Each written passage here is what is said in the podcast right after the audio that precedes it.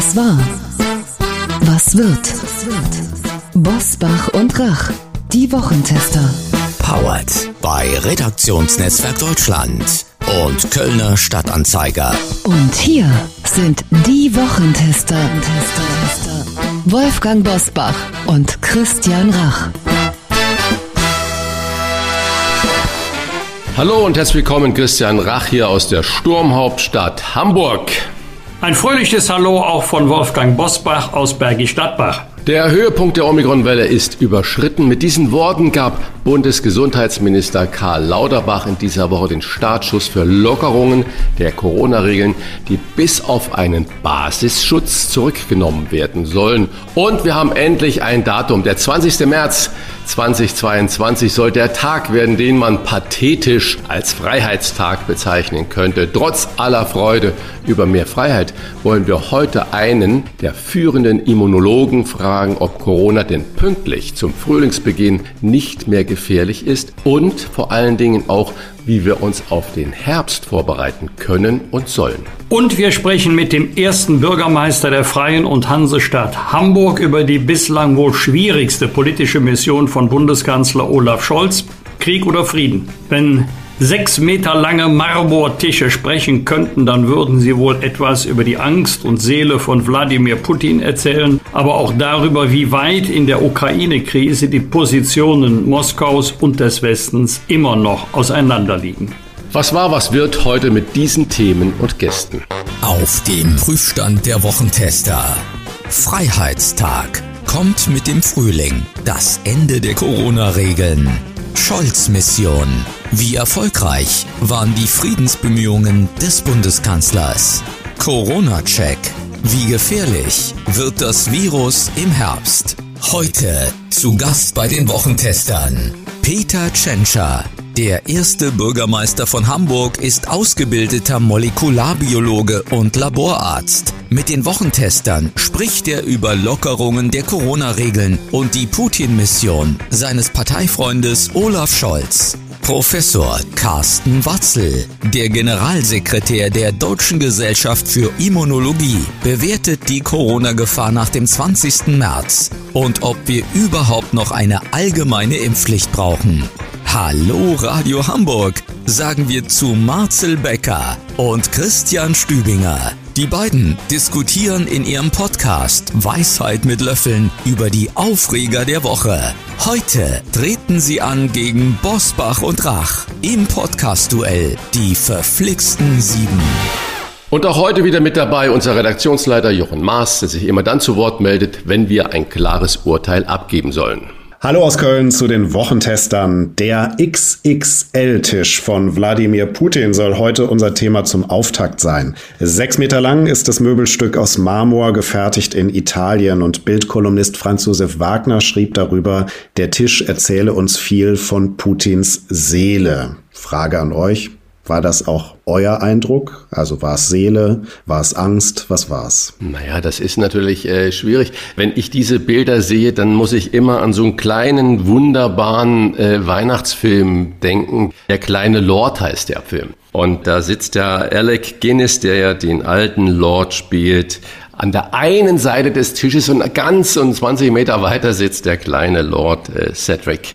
Und der kleine Lord löst das auf, indem er irgendwann diese Distanz überwindet. Und ich glaube genauso, das ist ja ein ganz altes Mittel, diese langen Tische. Der große Meister sitzt am einen Ende und das Gefolge, die Bittsteller an dem anderen Ende. Und wenn man es schafft, über Sprechen, Sprechen, Sprechen, diese Distanz zu überwinden, dann ist das gut. Und ich glaube, diese Auslandsmission von unserem neuen Bundeskanzler Olaf Scholz hat ihm unglaublich viel gebracht, weil er sich hinterher da in der Pressekonferenz hinstellen konnte und sagt, das und das ist es und das habe ich mit Präsident Putin vereinbart und das hat er mir zugesagt. Und dann hat er ja auch noch einen Scherz gemacht für Olaf Scholz Verhältnisse, ja, fast äh, überbordend. Naja, wir beide, Sie, Herr Präsident, und ich werden vielleicht das dann nicht mehr erleben leben, solange sind wir nicht im Amt, bis dann wieder über den NATO-Beitritt der Ukraine verhandelt wird. Der Tisch, das ist immer so in Moskau gewesen und wird sich da vermutlich lange nicht ändern.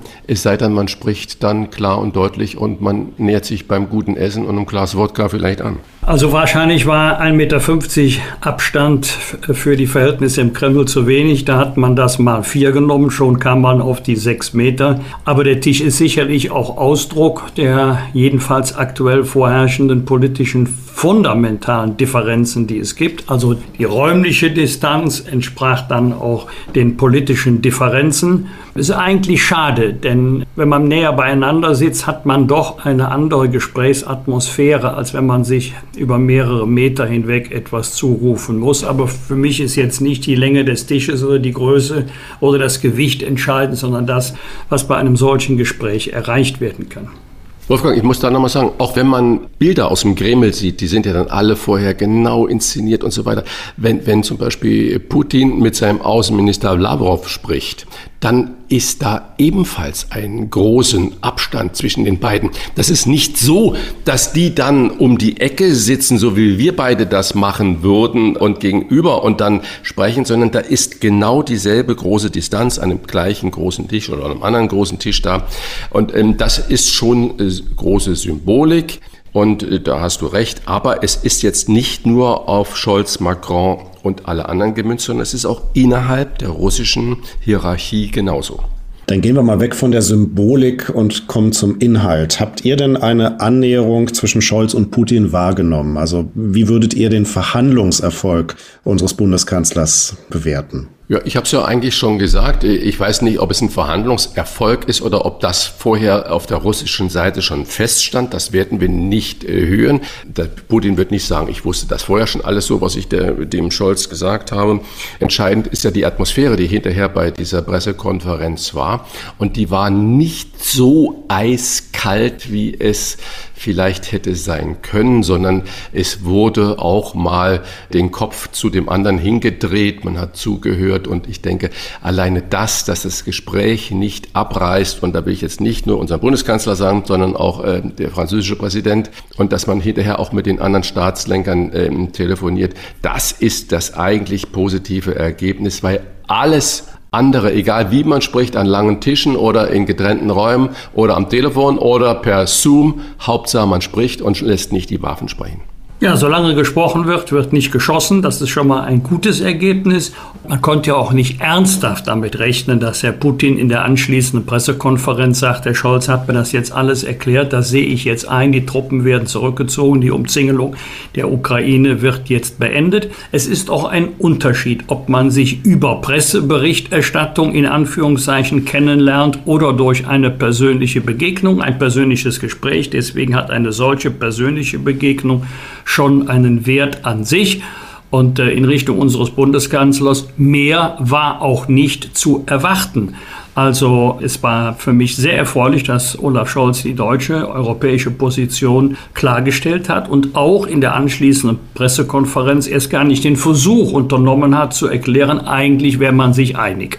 Wir werden über die Moskau-Mission von Olaf Scholz gleich noch mit Parteifreund Peter Tschentscher sprechen. Vielen Dank bis hierhin erstmal und nun weitere Top-Themen der Woche. Wie war die Woche? Wolfgang Bosbach und Christian Rach sind die Wochentester. Wochentester. Die Omikron-Welle ist gebrochen, die 7-Tage-Inzidenz fällt, genau so wie der R-Wert auch. Deswegen hat der Bund-Länder-Gipfel in dieser Woche umfangreiche Lockerungen beschlossen. Christian, der 20. März ist zum deutschen Freedom Day ausgerufen worden. Bis dahin sind es noch vier Wochen. Ist das zu lange vor dem Hintergrund, dass wir jetzt schon die Omikron-Welle gebrochen, zumindest den Höhepunkt überschritten haben? Zu lange ist natürlich alles, was mit dieser Pandemie zu tun hat, ist viel zu lange und die Ungeduld ist ja an allen Ecken und Enden zu spüren.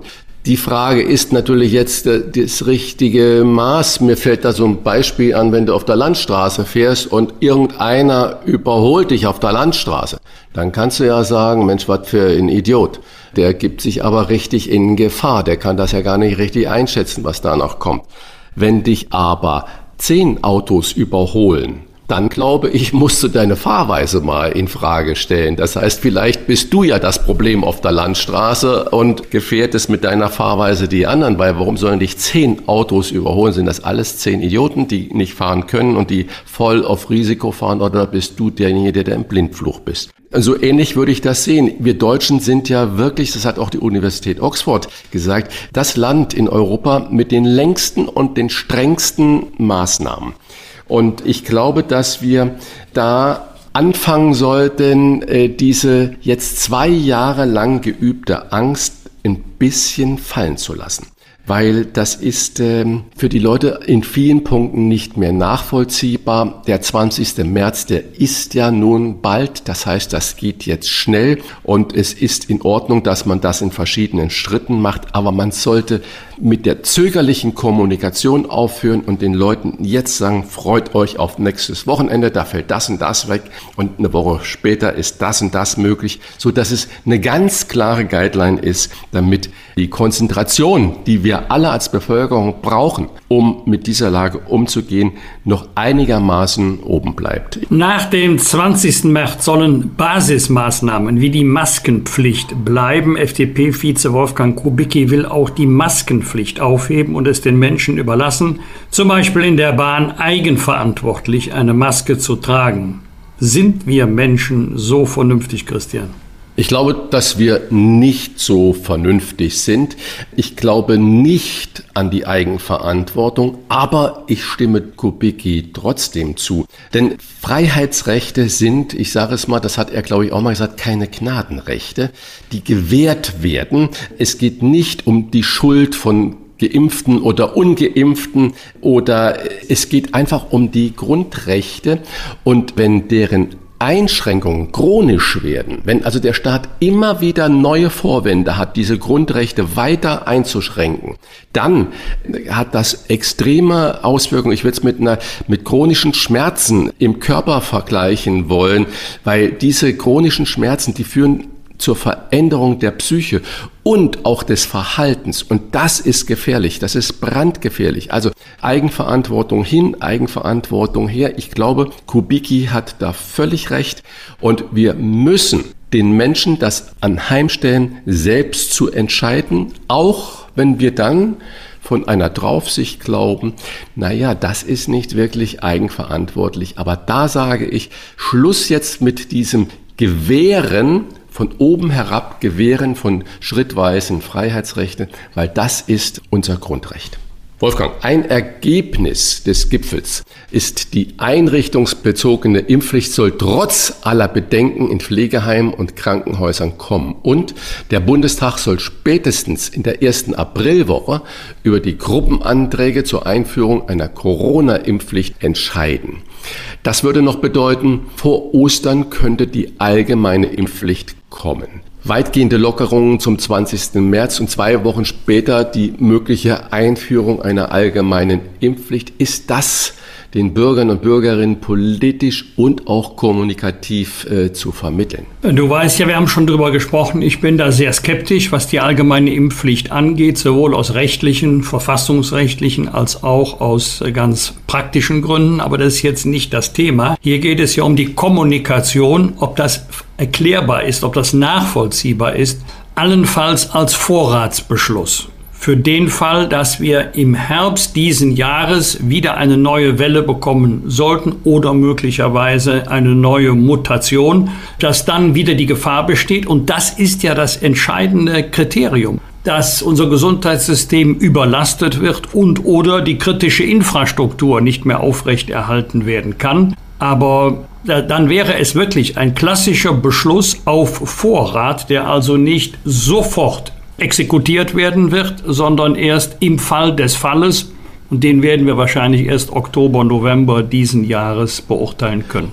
Aber äh, Wolfgang, Nachfrage, laufen wir dann nicht wieder in die Gefahr oder in die Falle des letzten Sommers 2021? Das Frühjahr war hart, äh, Lockdown, strenge Maßnahmen, der Sommer war vom Wetter her schön, alle draußen, alle gefeiert und hoch Wer hätte das gedacht? Im Herbst kommt äh, eine neue Welle.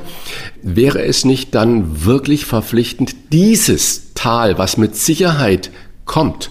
Wir werden es gleich mit zwei Medizinern ja auch nochmal besprechen, was im Herbst da auf uns zukommt. Jetzt anzugehen und zu sagen, jo, wir brauchen, um nicht wieder in Lockdowns zu kommen, um wie, nicht wieder in die Überlastung der Gesundheitssysteme zu kommen, doch eine Impfpflicht? Oder ist die Zeit äh, jetzt? Ja, du kannst den Sommer 2022 nicht äh, eins zu eins mit dem Sommer 2021 vergleichen. Wir haben eine signifikant höhere Impfquote als vor einem Jahr. Äh, wir haben die Boosterung und wir stellen leider fest, dass es ja auch in einem nennenswerten Umfang Impfdurchbrüche gibt, dass also die Impfungen, über die wir jetzt sprechen, nicht so die Wirkung haben wie Impfung gegen Masern oder gegen Pocken, mit der Folge, dass eine Krankheit wirklich ausgerottet werden könnte, dass also eine nachfolgende Infektion faktisch nicht mehr stattfinden kann. Ich glaube nicht daran, dass äh, wenn die allgemeine Impfpflicht kommt, in welcher Modifikation auch immer, dass sie auch sofort vom Staat durchgesetzt wird oder durchgesetzt werden kann.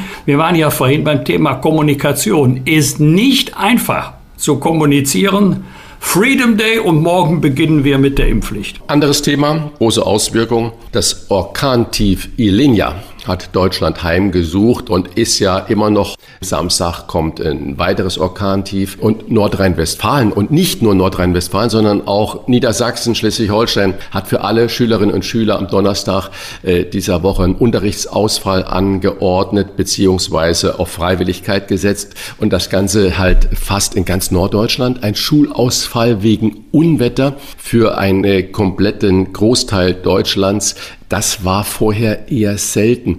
Machen wir jetzt Schulunterricht nach Wetterkarte? Sind das Auswirkungen, äh, Vorsichtsmaßnahmen nach der Folge der Flutkatastrophe im letzten Jahr? Oder haben wir jetzt auf allen Gebieten nur noch das Team Angst und Team Vorsicht? Ich glaube, man kann das nur verstehen vor dem Hintergrund der Starkregenereignisse der Flutkatastrophe Mitte Juli vergangenen Jahres. Also jetzt ist Vorsicht oberstes Gebot. Aber das ist eine klassische Entscheidung, Christian, wie man es macht. Irgendwie ist es immer falsch. Wir haben Corona-Fenster auf, draußen tobt der Orkan, nee, doch lieber Fenster zu. Lässt du die Schulen offen? Setzt du die Kinder einem vermeidbaren Risiko aus? Ja oder nein? Äh, es geht ja heute noch, nicht nur politisch, auch strafrechtlich, um die Aufarbeitung der Folgen der Flutkatastrophe, inwieweit sie bei rechtzeitigem, umsichtigen Handeln vermeidbar gewesen wären. Also im Moment benutzen wir, da hast du recht, Gürtel und Hosenträger, damit überhaupt nichts passieren kann. Aber das ist eine Ausnahme. Also dass wir jetzt morgens auf die Wetterkarte gucken und dann entscheiden, bleiben die Schulen offen oder müssen wir sie doch schließen, das glaube ich nicht. Ne, es hat ja vor allen Dingen auch unglaublich große Auswirkungen, was wir jetzt in den ganzen Lockdown-Situationen bekommen.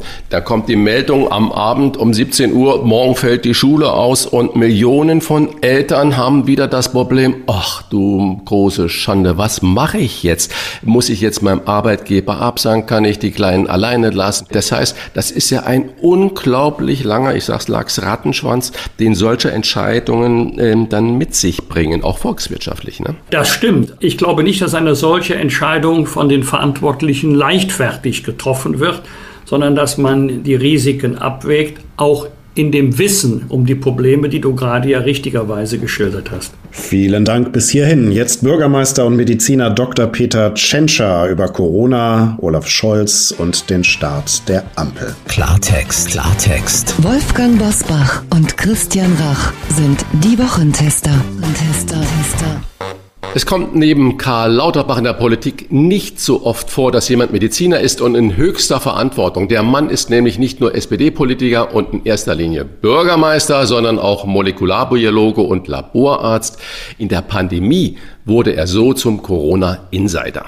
Und er ist sicherlich auch ein Olaf Scholz-Insider aus seiner Zeit als Finanzsenator von 2011 bis 2018, als der heutige Bundeskanzler Bürgermeister in Hamburg war. Deswegen wollen wir ihn heute zu der wohl bislang schwierigsten Mission von Bundeskanzler Scholz befragen, aber auch zu einem deutschen Freedom Day. Herzlich willkommen, Herr Bürgermeister Peter Tschentscher. Guten Tag. Herr Bürgermeister, Hamburg war bei der Corona-Regeln immer eher Team Vorsicht. Wenn man nun am 20. März bis auf Basismaßnahmen weitgehend gelockert werden soll, wie schwer ist Ihnen diese Entscheidung beim Bund-Länder-Gipfel gefallen? Wir waren nicht Team Vorsicht, wir waren Team Vernunft. Und deswegen waren wir sehr konsequent in der Phase, in der wir noch keine Impfung hatten, in der wir die Pandemie nur dadurch begrenzen konnten, dass wir die Infektionszahlen auf ein Minimum reduziert bekommen. Und äh, mit Änderung der Pandemielage, mit äh, dem Fortschritt der Impfung ändert sich einfach die Situation und deswegen ähm, kann man dann, muss man auch anders vorgehen. Und deswegen sind wir nicht vorsichtig oder mutig gewesen, sondern wir sind konsequent und vernünftig vorgegangen. Und das bedeutet für diese Phase, in der wir jetzt sind, dass wir schrittweise Lockerungen durchführen können so wie es auch der Expertenrat empfohlen hat. Bund und Länder haben sich auf die grundsätzliche Umsetzung der umstrittenen Impfpflicht für Beschäftigte in der Pflege und im Gesundheitswesen verständigt. Was beim Gipfel überraschend war, ohne weitere Wortmeldungen. Wie soll jetzt das funktionieren, was noch vor wenigen Tagen als angeblich nicht umsetzbar galt? Es sind ja nur einige, die jetzt auf einmal äh, neue Einfälle haben zur einrichtungsbezogenen Impfpflicht. Bis vor kurzem war es äh, Konsens zwischen den Ländern, also alle Ministerpräsidentinnen und Ministerpräsidenten und der Bund waren der Überzeugung, dass wir die vulnerablen Personen in äh, Pflegeeinrichtungen zum Beispiel, in Behinderteneinrichtungen besser schützen müssen als alle anderen. Und deswegen haben wir gemeinsam mit CDU-Stimmen im Bundestag, mit allen, den Stimmen aller Länder im Bundesrat, diese einrichtungsbezogene Impfpflicht beschlossen. Seitdem ist kein neuer Sachverhalt eingetreten. Die Impfquoten sind nicht plötzlich gefallen. Aber es waren offensichtlich einige Länder unvorbereitet und haben jetzt äh, die Frage gestellt, wie sie das denn umsetzen sollen. Dazu gab es Erörterungen, auch ähm, in der Ministerpräsidentenkonferenz im Vorfeld, ähm, ohne auch die Bundesregierung haben wir darüber gesprochen. Und es hat sich herausgestellt, dass wir schon ein paar Eckpunkte einhalten. Erstens, das Gesetz gilt. Zweitens, das Ziel des Gesetzes ist, für diejenigen, die sich nicht impfen lassen, dass sie nicht in diesen Einrichtungen tätig sein können. Und auf dem Weg dorthin gibt es verschiedene Möglichkeiten, um noch einmal Personen anzuhören, ihnen noch mal Gelegenheit zur Impfung zu geben. Es gibt die Möglichkeit, Bußgelder zu verhängen, alles unter dem Maßstab der Verhältnismäßigkeit. Aber am Ende ist es enorm wichtig, dass wir diejenigen, die in diesen Einrichtungen gepflegt, äh, betreut werden, dass wir sie schützen vor Infektionen, die für diese Personengruppe besonders gefährlich ist. Schützen tun ja auf alle Fälle, das ist ja auch nachgewiesen, die FFP2-Masken. Und diese Maskenpflicht wird wohl auch am längsten in bestimmten Bereichen bestehen bleiben. Ich persönlich gehe in Hamburg sehr gerne auf den Markt einkaufen und äh, der Marktaufseher, der Marktchef, der kontrolliert immer und überall, äh, dass die Kunden Masken im Freien tragen. Wie lange werden wir diese Masken noch tragen müssen? Ich kann mir vorstellen, dass wir die Masken ähm, im Laufe des äh, Frühjahrs und im Sommer dann nicht mehr brauchen, vor allem nicht unter freiem Himmel. Es ist nämlich so, dass diese FFP2-Masken sehr, sehr wirksam sind, vor allem in, in, im Innenbereich. Das ist das, was die Expertinnen und Experten uns noch einmal vor Augen geführt haben, dass diese gerade die FFP2-Masken eine sehr hohe Schutzwirkung haben. Allerdings ist äh, unter freiem Himmel die Infektionsgefahr geringer. Sie ist nicht null, wie einige mal behauptet haben. Es kann Tröpfcheninfektionen geben. Deswegen dort, wo es besonders eng ist, wenn Sie jetzt die Wochenmärkte ansprechen, die ja zum Teil so äh, beliebt sind, dass es dann wirklich eng wird. Deswegen haben wir für solche Situationen in Hamburg bis auf weiteres die Maskenpflicht noch vorgesehen. Aber es gehört sicher mit in das Maßnahmenpaket der Lockerung, wenn die saisonalen Bedingungen besser werden und wenn wir dann insgesamt auch tatsächlich sehen, dass die Inzidenz nicht nur rückläufig ist, sondern dass sie sogar sehr niedrig ist. Wenn FDP-Vize Wolfgang Kubicki an die Eigenverantwortung beim Thema Maske tragen appelliert, glaubt er Ihrer Überzeugung nach an zu viel menschliche Vernunft? Nein, an die ähm, Eigenverantwortung zu appellieren ist immer richtig. Und es hat uns ja in der Pandemie auch sehr geholfen, dass die Menschen nicht nur Verordnungen eingehalten haben, sondern dass sie auch mitgedacht haben, dass sie verstanden haben, warum es in bestimmten Phasen wirklich sehr nötig ist, Kontakte zu reduzieren und äh, diese, diese infektionsrisikanten Situationen zu vermeiden. Das hat uns durch die ganze Pandemie getragen, diese große Verantwortung äh, einer Mehrheit der Menschen. Aber wir wissen eben auch, dass äh, einige wenige sich nicht so sehr an solche äh, Regeln halten und wenig Verantwortungsbewusstsein für andere übernehmen. Und deswegen war es nötig, dass wir dann eben auch Vorschriften machen, die von allen eingehalten werden. Denn wenn Sie eine solche große Anstrengung unternehmen, als, äh, als Nation, als Gesamtdeutschland, die Pandemie zu bekämpfen, dann können Sie den Erfolg dieser Anstrengung nicht dadurch aufs Spiel setzen, dass Sie einer Minderheit äh, freien Lauf lassen. Das erwartet dann auch die Mehrheit von der Politik, dass man dann konsequent vorgeht und äh, Regeln nicht nur hat, sondern sie auch kontrolliert und durchsetzt. Mhm. Man hat natürlich überlegt, äh, nach welchen Grund Lagen schauen wir? Ist das der Inzidenzwert oder ist das äh, die Überlastung des Gesundheitssystems? Und äh, es gab nie eine Überlastung der Intensivstation. Das ist die Regierungsantwort auf die schriftlichen Fragen von äh, wieder Wolfgang Kubicki nach den Kapazitäten gewesen. Und Kubicki folgert daraus, damit entfällt das Hauptargument für die Grundrechtsbeschränkungen. Was entgegnen Sie denn ihm da? Na, die Schlussfolgerung, die jetzt äh, gedanklich gezogen wird, ist äh, nicht richtig. Es gab nie eine Überlastung, aber eben nur deshalb, weil wir konsequent vorgegangen sind, vor allem in den Phasen, in denen es noch keine Impfung und keinen wirksamen Schutz gegen schwere Erkrankungen gegeben hat. Und deswegen stimmt diese Aussage, die die Bundesregierung dort äh, antwortet. Aber dieses, ähm, dieses Ziel, diese, ja, dieses, dieses sehr gute Ergebnis des Pandemie-Managements in Deutschland gab es eben in anderen europäischen Ländern und auch weltweit nicht immer. Wir hatten Fälle in Portugal, wir haben die Situation im Norden Italiens gesehen zu Beginn der Pandemie. Dort waren die Intensivstationen hoffnungslos überlastet. Es gab viele vermeidbare Todesfälle, vor allem auch solche, die gar nicht mit Corona im Zusammenhang standen, weil wenn eine Intensivstation erst einmal äh, voll ist und niemanden mehr aufnehmen kann, dann gilt das eben auch für Unfallopfer, für äh, Herzinfarktpatienten und vielleicht auch für kritisch kranke äh, äh, Krebspatienten. Deswegen ist das gerade der Erfolg der Pandemiestrategie in Deutschland, dass wir nicht an die, jedenfalls die Belastungsgrenze nicht überschritten haben. Aber natürlich war diese Situation vor einem Jahr sehr viel kritischer als heute, wo wir wissen, dass äh, die Impfungen uns davor schützen, dass vor allem die vulnerablen Personen so schwer erkranken, dass sie auf Intensivstationen behandelt werden müssen. Alles in allem also jeweils von der Phase der Pandemie äh, abhängig, ein, äh, eine richtige Konsequenz zu sagen, wir müssen sehr konsequent äh, vorgehen. Und jetzt, auch nach Einschätzung der Expertinnen und Experten, eine Situation, in der wir feststellen, dass die Inzidenz, obwohl sie sehr hoch ist, nicht mehr mit diesem, wie man das genannt hat, Umrechnungsfaktor sich bis in die Intensivstationen auswirkt. Und deswegen ist jetzt der Zeitpunkt, wo wir verantwortungsvoll äh, Lockerungsschritte vornehmen können.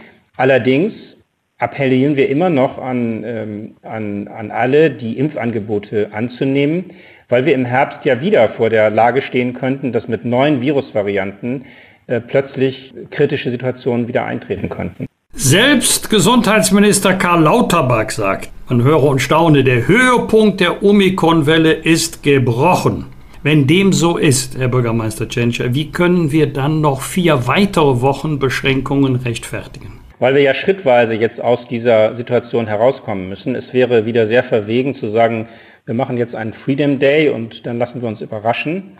Wir haben jetzt die Prognose des Expertenrats, dass äh, der Höhepunkt, der Scheitelpunkt der Welle überschritten ist. Wir in Hamburg sehen das äh, noch deutlicher. Uns hat die Omikron-Variante früher erreicht. Wir sind jetzt aber schon deutlich äh, auf rückläufigen Infektionszahlen. Und deswegen kann man, glaube ich, schon prognostizieren, dass es jetzt in die richtige Richtung weitergeht. Aber es ist trotzdem sinnvoll, hier schrittweise vorzugehen, denn es bleibt dabei. Wir haben Länder, in denen die Impfquoten sehr niedrig sind, insbesondere auch in den höheren Altersgruppen. Also ab 60, sagt der Expertenrat, wird es ein Problem, wenn man nicht geimpft ist. Und deswegen ist auch in der jetzigen Situation noch nicht Freedom Day angesagt, aber durchaus, wie der Expertenrat es empfiehlt, einen verantwortungsvollen Weg der Öffnung.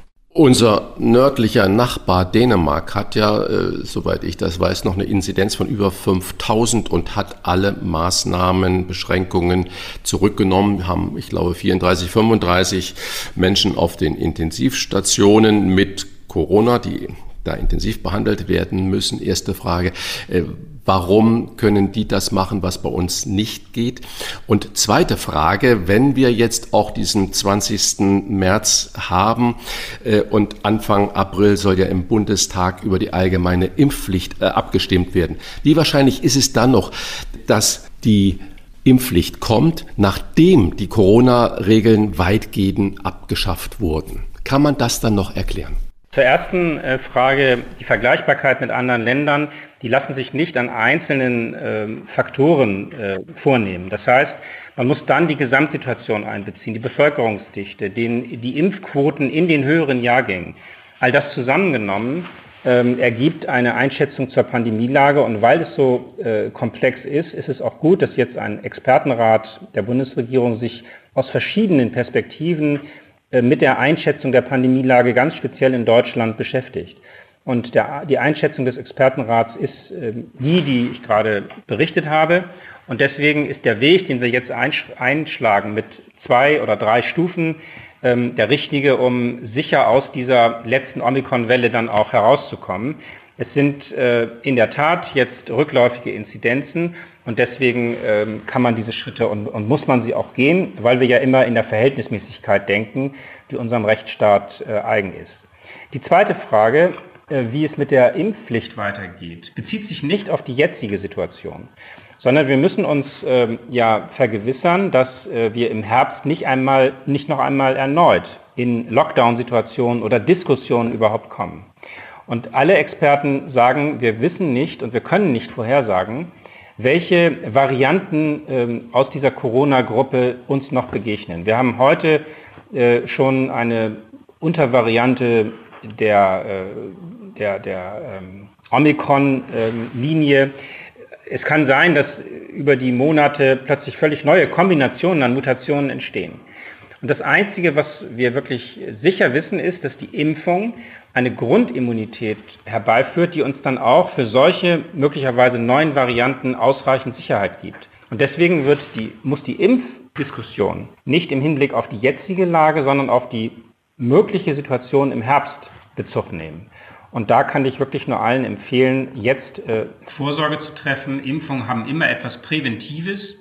Und äh, wir müssen uns für den Herbst, wo es ja saisonal wieder schwieriger wird, wo die Viren wieder leichteres Spiel haben für die Verbreitung und wo wir mit neuen Varianten rechnen müssen, darauf einstellen und um Lockdown-Diskussionen zu verhindern, um nicht wieder neu in diesen Kreislauf von Einschränkungen und vielleicht Lockerungen kommen zu müssen, äh, jetzt der Appell an alle, das Impfangebot anzunehmen und der Appell an die Bundestagsabgeordneten, eine kluge Umsetzung der allgemeinen Impfpflicht zu beschließen. Zur Vermeidung möglicher Missverständnisse muss ich Sie jetzt als Person, Herr Bürgermeister, in Schutz nehmen. Auch die Mitarbeiterinnen und Mitarbeiter Ihres wunderschönen Rathauses. Da ist das nicht ausgebrütet worden. Die auch überraschende Verkürzung des genesenen Status, sondern im RKI. Und jetzt hat ja das Verwaltungsgericht Berlin vor wenigen Stunden und zuvor das Verwaltungsgericht in Hamburg entschieden, das war rechtswidrig. Verstoß gegen das Rechtsstaatsprinzip, gegen das Demokratieprinzip, gegen Publizitätserfordernisse, also äh, Beerdigung erster Klasse. Sagen Sie, es ist gut, dass das jetzt rechtlich entschieden ist oder sind Sie der Meinung, das Urteil muss revidiert werden? Vielen Dank, Herr Bosbach, für diese differenzierte Darstellung. Das ist tatsächlich so. Äh, kritisiert werden kann aber nicht die Verkürzung an sich, sondern das, was die Gerichte feststellen, ist, ähm, dass es äh, dieser dynamische Verweis, wie man das sagt, auf das Robert-Koch-Institut ist, der nicht äh, in Ordnung ist. Das heißt, wir können eine solche Quarantänefrist verkürzen. Aber es geht nicht, dass das in einer Verordnung äh, indirekt passiert, indem wir auf eine auf das Robert-Koch-Institut oder auf andere Institute verweisen, die dann so über Nacht sagen, wir verkürzen das jetzt aus äh, wissenschaftlicher Sicht von sechs auf drei Monate.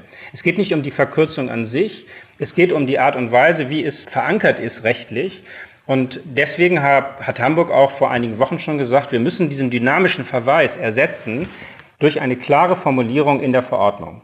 Die kann dann drei Monate, die kann sechs Monate, die kann vier Monate sein. Ich appelliere immer dafür, das zu tun, was die Wissenschaft empfiehlt. Und das ist aus Sicht des RKIs die drei Monatsfrist. Aber äh, es muss eindeutig in der Verordnung hinterlegt sein und kann nicht äh, über Nacht sozusagen über eine äh, Homepage-Update des Robert-Koch-Instituts erfolgen. Das ist das, was die Gerichte beanstanden und das ist auch das, was jetzt korrigiert werden muss. Letzte Frage zum Kapitel Corona. Ihrer äh, Meinung nach oder Ihrer Voraussicht nach, wie kommen wir durch den nächsten Herbst und Winter? Was kommt da auf uns zu? Äh, spekulativ wird eine Impfung im Jahr reichen, vergleichbar mit äh, einer Grippeschutzimpfung oder werden wir uns jeden Winter auf massive Einschränkungen einstellen müssen? Ich denke, dass ähm, dass wir uns nicht jetzt Winter für Winter mit massiven Einschränkungen befassen werden müssen, sondern es wird ein Zustand eintreten, in der die Grundimmunität äh, in der Bevölkerung ausreicht, um so wie bei den Grippewellen jedenfalls keine Überlastung des Gesundheitswesens äh, auszulösen. Und dann ist es äh, jeweils die individuelle Empfehlung und, und Entscheidung, gerade in den Personengruppen, die besonders äh, empfindlich sind für schwere Erkrankungen, die Impfung dann anzunehmen und sie gelegentlich aufzufrischen. Aber um erst einmal in einen solchen ausreichenden Grundimmunitätsschutz zu kommen, ist es jetzt wichtig, äh, dass alle eine Grundimmunisierung, also dann drei Impfungen annehmen. Dann, äh, so sagen jedenfalls die Experten, haben wir eine große Chance, dass wir nicht wieder in solche pandemischen Situationen kommen. Eine endemische Situation, also dass diese Coronaviren da sind und dass sie immer mal wieder auch Menschen infizieren und schwere Erkrankungen auslösen, die lässt sich nicht vermeiden. Die haben wir auch mit anderen Virusarten. Äh, und deswegen glaube ich, ähm, wird es so sein, dass wir das nicht wieder so erleben wie die letzten zwei Jahre. Aber ich hoffe eben, dass äh, es dadurch auch verhindert wird, dass wir einen ausreichenden Impfschutz bekommen. So, jetzt aber Themenwechsel. Denn es gab ein weiteres Top-Thema in dieser Woche. Es ging um Olaf Scholz und die Welt um nichts Geringeres als Krieg oder Frieden am sechs Meter langen Marmortisch von Wladimir Putin. Wenn Tische sprechen könnten, was hat uns, was würde Ihnen dieser Tisch am Ende sagen? Mit ja, einer Länge von äh, sechs Metern. Vordergründig natürlich äh, bedingt durch äh, die Corona-Schutzmaßnahmen. Herr Putin ist dort sehr vorsichtig. Er lässt auch alle seine Gäste noch einmal besonders äh, PCR testen. Aber es spricht ja als Bild ein Stück weit auch für die Situation, dass es diesen Abstand äh, gibt, dass es äh, aus Russland sich sehr weit entfernt hat von dem, was wir in Europa ähm, äh, erwarten, nämlich dass man die territoriale Integrität, wie man es sagt, respektiert. Es geht nicht, dass Länder ähm, aggressiv gegen Nachbarländer vorgehen und äh, deswegen gibt es diese große Solidarität, das breite Unterstützen der Ukraine derzeit. Auch Deutschland hat sich ja sehr klar auf die Seite der Ukraine gestellt äh, und deswegen äh, ist dieser Abstand ein bildlicher Ausdruck sozusagen der Lage. Äh, Olaf Scholz geht mit solchen Situationen sehr professionell um. Er hat ja lange mit, mit Putin gesprochen und so wie ich Olaf Scholz einschätze, hat er sehr, sehr wirksam und klar gesagt, was aus Sicht Deutschlands und des Westens hier zu passieren hat, nämlich ähm, ein, ein Zurückziehen dieser äh, militärischen Bedrohung und ich hoffe, dass das so kommt. Ganz konkret, was glauben Sie, was hat Olaf Scholz erreicht? Genau das gleiche wie Emmanuel Macron.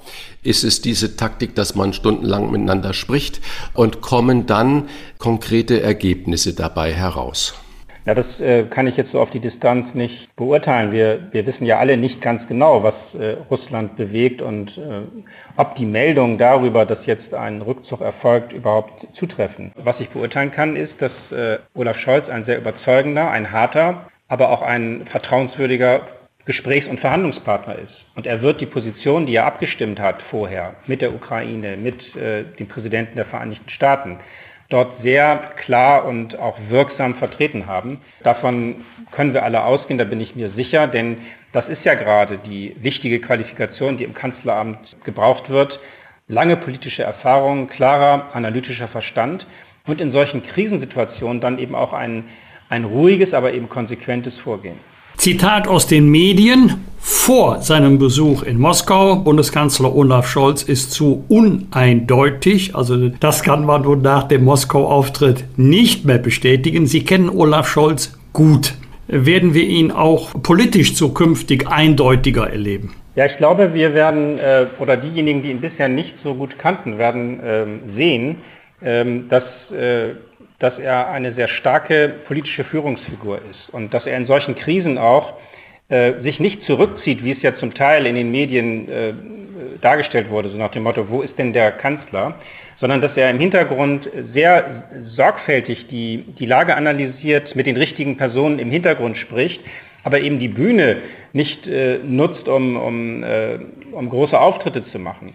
Und sein Besuch in Washington war, glaube ich, sehr eindrucksvoll. Das, was äh, mir berichtet wurde, auch von denjenigen, die das vor Ort ähm, wahrgenommen haben, äh, war ein sehr überzeugender Auftritt. Äh, der amerikanische Präsident hat sich ja auch sehr klar dann geäußert.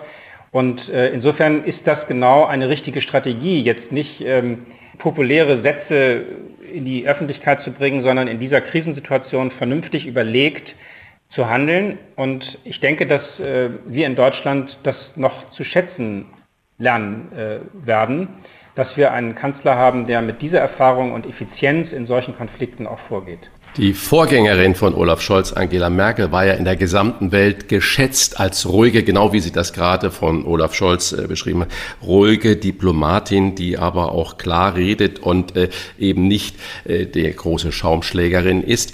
Die FAZ kommt in dieser Woche zum Schluss. Angela Merkel habe den Boden für die Kanzlerschaft von Olaf Scholz bereitet, denn Beide seien im Kern sozialdemokratisch, so dass Scholz bei der letzten Bundestagswahl als der andere sozialdemokratische Kanzler, Zitat FAZ, rund zwei Millionen Merkel-Wähler zur SPD herüberziehen konnte. Und nun meine Frage, wie sozialdemokratisch kann Olaf Scholz bleiben oder sein mit den unterschiedlichen Partnern FDP und Grünen? Zunächst einmal teile ich die Einschätzung, die Sie dort wiedergeben, dass ähm, auch Angela Merkel sehr analytisch und vernünftig in solchen Situationen ruhig, man kann fast sagen hanseatisch vorgegangen ist. Sie ist übrigens auch in Hamburg geboren. Äh, und damit ergibt sich tatsächlich eine große Kontinuität äh, in der Außenpolitik Deutschlands. Ähm, insofern hat eine insgesamt unter dem Strich sehr erfolgreiche Kanzlerin einen ähm, aus meiner Überzeugung heraus ebenso erfolgreichen Nachfolger erhalten. Dass wir aber eine neue politische Konstellation haben, ist ja äh, davon völlig äh, unberührt. Wir haben ja eine, eine ganz neue Ausrichtung der Politik insgesamt mit der SPD, den Grünen in der Regierung äh, und der FDP als dritten Partner wird es zu sehr viel mehr Veränderungen kommen, die in der CDU ja nicht so gewünscht und auch unterdrückt wurden. Und deswegen, weil es diesen Aufbruch jetzt braucht äh, zum, zum besseren Klimaschutz, zur Verbesserung der Infrastruktur in Deutschland, ist es gut, dass wir innenpolitisch jetzt diesen, äh, diesen klaren neuen Kurs haben. Und ich glaube, dass äh, wir in Deutschland die Erfolge dann auch im Laufe der Zeit erkennen werden und dass wir deshalb ähm, keinen Kanzler haben, der weniger sozialdemokratisch ist, sondern einer, der sozialdemokratische Ziele nicht nur äh, hat, sondern sie auch wirklich äh, umsetzt in der Realität. Das ist ja etwas, was auch in Hamburg unser Angebot an Wählerinnen und Wähler ist, eben nicht nur die Ziele zu haben, sondern auch die Wege und die Kompetenz der Umsetzung zu vertreten. Und das äh, ist in der Person Olaf Scholz sehr gut beieinander wie er sich maßvolle Lockerungen bis zum 20. März vorstellt und wie er die Moskau-Mission von Olaf Scholz bewertet, das hat uns erklärt Dr. Peter Tschentscher, erster Bürgermeister der Freien und Hansestadt Hamburg. Vielen Dank für das gute Gespräch, Herr Dr. Tschentscher. Sehr gerne. Herzlichen Dank auch von mir. Danke Ihnen. Fragen wir doch, fragen wir doch. Wolfgang Bosbach und Christian Rach sind die Wochentester. Tester, Tester. Er ist Professor für Immunologie an der TU Dortmund und seit 2013 Generalsekretär der Deutschen Gesellschaft für Immunologie. Und er gehörte bislang eher zum Team Vorsicht als zum Team Öffnen. Deshalb wollen wir mit ihm über den 20. März sprechen und das, was danach von Corona bleibt oder auch neu auf uns zukommt. Herzlich willkommen bei den Wochentestern Professor Dr. Carsten Watzel. Schönen guten Tag, grüße Sie. Herr Professor, den 20. März 2022 haben sich viele unserer Hörerinnen und Hörer im Kalender fett notiert. Dann sollen bis auf Basismaßnahmen fast alle Corona-Regeln und Beschränkungen in Deutschland aufgehoben werden. Ist das aus Ihrer Sicht sinn- und verantwortungsvoll? Aus der jetzigen Sicht ist es sinnvoll, es ist auch verantwortungsvoll, denn äh, wir sehen ja aktuell, dass die Inzidenzen nach unten gehen ähm, und dementsprechend werden sich auch diese Entspannung in ein, zwei Wochen Verzögerung auch in den Krankenhäusern zeigen. Und mit dem Fahrplan, der da jetzt beschlossen wurde, also was da zuerst gelockert wurde, ist es sehr sinnvoll und auch verantwortungsvoll. Sie haben kürzlich noch davor gewarnt, Omikron zu verharmlosen. Vor allem ungeimpfte könnten noch große Probleme bekommen. Hart gefragt, bleiben die nun auf der Strecke? Also jeder Öffnungsschritt wird natürlich dazu führen, dass mehr Menschen diesem Virus ausgesetzt sind. Das heißt, ähm, je schneller wir öffnen, desto flacher äh, wird der, der Abstieg sein, den wir aktuell sehen. Also das, das, das Runtergehen der Inzidenzen wird natürlich durch jeden Öffnungsschritt etwas weiter verzögert und deshalb kann man jetzt auch noch nicht alles auf einmal aufmachen, weil dann sogar die Gefahr bestehen würde, dass es nochmal nach oben geht. Ähm, aber klar ist es so, dass sich dann auch wieder mehr Menschen infizieren. Und äh, um das nochmal ganz klar zu sagen, diese Tatsache, dass Omikron etwas harmloser erscheint, ist zum großen Teil dadurch begründet, dass sich auch geimpft und genesen nochmal wieder mit diesem Virus anstecken konnten, durch ihre Immunität aber vor einem schweren Verlauf bewahrt waren. Und das haben wir halt gesehen, hohe Inzidenzen, eine moderate Belastung bei den Intensivstationen. Was die Krankenhäuser sicherlich vor, einem, vor eine Herausforderung gestellt hat, ist die Tatsache, dass viele Menschen äh, mit Corona ins Krankenhaus gekommen sind. Der Grund, warum sie ins Krankenhaus gekommen sind, war aber ein anderer. Also die kommen mit einem Beinbruch ins Krankenhaus und sind auch Corona-positiv. Und das Problem für die Krankenhäuser ist dann natürlich, ich kann so jemanden nicht auf den Normalstationen mit nicht Infizierten legen. Ich muss ihn isolieren und es ist ein Riesenaufwand. Und das hat die Krankenhäuser schon vor äh, richtige Probleme gestellt. Also bei uns hier in Dortmund äh, war es auch mal so, dass dann das Krankenhaus so viel Personal gebunden hatte, dass keine weitere Person mehr aufgenommen werden konnte und auch hier äh, Operationen verschoben werden mussten. Also es ist nicht so, dass diese Omikron-Welle komplett harmlos war und äh, wir schon viel früher hätten öffnen können. Wenn Sie in der Funktion von Karl Lauterbach oder Markus Söder wären, mit welchen Lockerungen würden Sie beginnen? Ich glaube, ich würde ganz ähnlich machen, was jetzt beschlossen wurde. Also sprich, die ersten Lockerungen betreffen natürlich äh, die Geimpften und Genesenen. Das heißt, die Personen können sich wieder mit mehr Menschen treffen im privaten Umfeld. Ähm, auch das 2G im Einzelhandel kann man dann wegfallen lassen, weil wir haben ja immer noch die Maskenpflicht und man muss ja ganz klar sagen, in den Geschäften, ähm, wenn da auch verantwortungsvoll die Maske getragen wird, stecken sich ja nicht Massen massenhaft Menschen an. Das heißt, das sind Lockerungen, die man jetzt auch als erstes machen kann. Das wird keinen Rieseneinfluss auf die Infektionszahlen haben. Und dann Schritt für Schritt äh, wird das sich auch dort äh, fortsetzen, dann für die Ungeimpften. Und äh, die ganz großen Lockerungsmaßnahmen kommen dann halt zum Schluss, wenn hoffentlich die Inzidenzen so weit runter sind, dass dann auch nichts mehr passiert. Sie haben es gerade schon angesprochen, Herr Dr. Watzel. Äh, die Maskenpflicht. Wie lange wird uns denn diese FFP2-Maske noch begleiten? Der FDP-Vize Wolfgang Kubicki argumentiert, dass er dafür keine rechtliche Grundlage mehr sieht und appelliert an die Eigenverantwortung. Ist es vernünftig, an die Eigenverantwortung nach zwei Jahren Pandemie jetzt zu appellieren? Es ist natürlich so, dass äh, man gerne an diese Eigenverantwortung appellieren kann. Bei den Masken ist es so, die helfen am allerbesten, äh, wenn sie alle tragen, also nicht nur ich, der mich schützen möchte, sondern auch mein Gegenüber, was vielleicht infiziert ist. Ähm, also das haben auch Studien ganz klar gezeigt. Ähm, und äh, wenn es wirklich so ist, dass man das eigenverantwortlich machen müsste, dann muss man den Leuten auch ganz klar sagen, dann musst du eigentlich auch eine FFP2-Maske tragen, weil äh, wenn es freiwillig wird, werden ja viele Menschen diese Maske dann nicht mehr tragen. Und wenn ich mich dann selber schützen möchte, weil ich zum Beispiel weiß, dass ich immungeschwächt bin, dass die Impfung bei mir gar nicht so gut gewirkt hat, dann muss ich mich selber wirklich sehr viel mehr schützen mit einer FFP2-Maske, als wenn dann alle die Maske tragen würden. Und generell zur Maskenpflicht, ja, wir werden sie wahrscheinlich im Sommer auch mal komplett wegfallen lassen. Freiwilligerweise werden sie viele Menschen auch noch tragen, davon gehe ich aus. Und ich könnte mir sehr gut vorstellen, dass wir auch im nächsten Winter, gerade in Innenräumen, im Nahverkehr, äh, in Zügen, in Bussen und Bahnen, durchaus mal wieder die Maske herauskramen werden, weil äh, nächsten Winter kommt ja leider schon wieder die nächste Infektionswelle. Es ist ja damit zu rechnen, dass die warme Jahreszeit Sommer, Herbst 2022 wieder vorübergehen wird. Was ist dann Ihre Prognose für Herbst, Winter? 2022, 2023 werden dann die Corona-Regeln, die bis jetzt gelten, ein Comeback feiern und rechnen Sie mit weiteren Mutationen des Virus im Herbst? Also da gibt es verschiedene Szenarien und das eher optimistische Szenario geht davon aus, dass wir im kommenden Winter äh, immer noch mit Omikron zu tun haben oder mit einer leicht abgewandelten Variante, aber im Prinzip das gleiche erleben werden, wie wir jetzt gerade durchgemacht haben. Was das bedeuten wird, ist, dass sich gerade die Menschen nochmal mit Omikron infizieren, die es bisher noch nicht gehabt haben. Idealerweise sind die meisten von denen durch die Impfung ähm, oder vorherige Infektion äh, geschützt vor einem schweren Verlauf. Aber wenn wir jetzt darüber nachdenken, wie wir durch diese Omikron-Welle gekommen wären, ohne irgendwelche Maßnahmen, dann muss man ja sagen, wenn das wirklich im nächsten Winter auch so sein sollte, dass wir dann gar keine Maßnahmen haben wollen, äh, mit den jetzigen Bedingungen würden wir dann nächsten Winter wieder sehr, sehr hohe Infektionszahlen haben und doch wieder die ein oder anderen Probleme bekommen. Also das heißt, in Vorbereitung auf den nächsten Winter, selbst für dieses optimistische Szenario, müsste man dafür sorgen, dass noch mehr Menschen durch die Impfung vor schweren Verläufen geschützt sind. Und dann äh, kann man vielleicht auch, und das ist reine Spekulation natürlich im Moment, äh, mit vergleichsweise wenig oder fast gar keinen Maßnahmen auch durch den nächsten Winter kommen. Aber wie gesagt, das ist das eher optimistischere Szenario. Es gibt auch Szenarien, die sagen, Das Virus wird sich weiter verändern. Wir werden ähnliche Mutationen bekommen wie Omikron, sprich ein Virus, was mal wieder so komplett anders aussieht, dass viele Menschen sich wieder damit anstecken können. Das heißt, auch alle, die jetzt schon Omikron durchgemacht hätten, wären wieder anfällig für eine Infektion. Und schlimmstenfalls könnte so ein Virus auch mal wieder krankmachender sein, äh, wie zum Beispiel Delta. Und dann hätten wir wirklich Probleme und müssten auch viele Maßnahmen wieder ergreifen.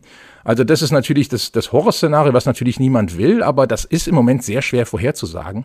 Und deshalb ist unsere beste Strategie natürlich, äh, uns, uns selber so gut wie möglich darauf vorzubereiten. Und man muss ja ganz klar sagen, wir wissen mittlerweile, die Impfung, gerade die Dreifachimpfung, schützt sehr gut vor einem schweren Verlauf, egal mit welcher Variante. Das heißt, das ist der beste Schutz, den man sich eigentlich selber geben kann. Okay, jetzt haben wir über die Zukunft gesprochen, was im Herbst, Winter vielleicht passieren könnte. Variante 1, Variante 2. Gehen wir mal in die nahe Gegenwart.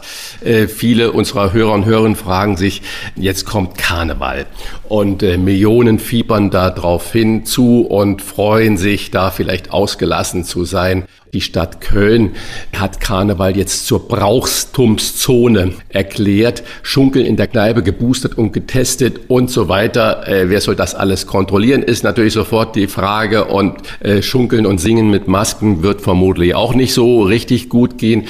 Wie hoch wird das Ansteckungsrisiko in der Karnevalszeit sein? Das Ansteckungsrisiko wird wahrscheinlich wieder erhöht sein, weil wir gerade ja dann auch ähm, relativ eng zusammenkommen. Und wie Sie gerade sagen, ähm, Maskenpflicht oder Maske tragen und Abstand halten ist da einfach nicht möglich. Und wir wissen ja, dass Omikron auch geimpft und genesen anstecken kann. Diese Personen können auch ansteckend dann für andere sein. Das heißt, bei solchen großen Veranstaltungen ist es zwangsläufig so, dass einige Leute unter den Teilnehmern sind, die einfach das Virus in sich tragen, ohne es vielleicht auch selber zu wissen und dann andere anstecken können. Das einzige Sicherheitsnetz, was man da hat, ist, dass man sagen muss, gut, die meisten Leute, die sich da anstecken, haben selber dann keinen schweren Verlauf, werden nicht schwer erkranken. Man muss natürlich äh, ein bisschen aufpassen, wenn man an solchen Veranstaltungen teilnimmt und dann äh, nach Hause geht und äh, die vorerkrankte Oma besucht, die vielleicht geimpft ist, wo die Impfung nicht so gut funktioniert hat. Das heißt, da muss man ein bisschen aufpassen, dass man dann dieses Virus nicht zu den vulnerablen Gruppen trägt. Aber die Leute, die meistens an solchen Karnevalsveranstaltungen teilnehmen, sind jetzt nicht die Personen, äh, die hohe Risikofaktoren haben. Das heißt, wir werden durch so, solche Veranstaltungen wieder mehr Infektionen sehen, aber hoffentlich nicht sehr viele schwere Erkrankungen. Ein neues anderes Stichwort Bürgertests. Die sollen im Karneval ja für Sicherheit sorgen. Erkennen diese Tests Omikron? Diese Tests erkennen Omikron. Ich glaube, das Problem ist gar nicht so sehr, ob die Tests Omikron erkennen können, sondern wie die Tests gemacht werden. Das heißt, um das Virus nachzuweisen, muss ich natürlich auch eine vernünftige Probe entnehmen. Ähm, und um das ganz platt zu sagen, da reicht es halt nicht mal ganz vorne äh, die Nase innen zu berühren, sondern da muss man auch richtig die Probe entnehmen. Da muss man auch ein bisschen tiefer reingehen. Da muss man vielleicht auch in den Rachen gehen.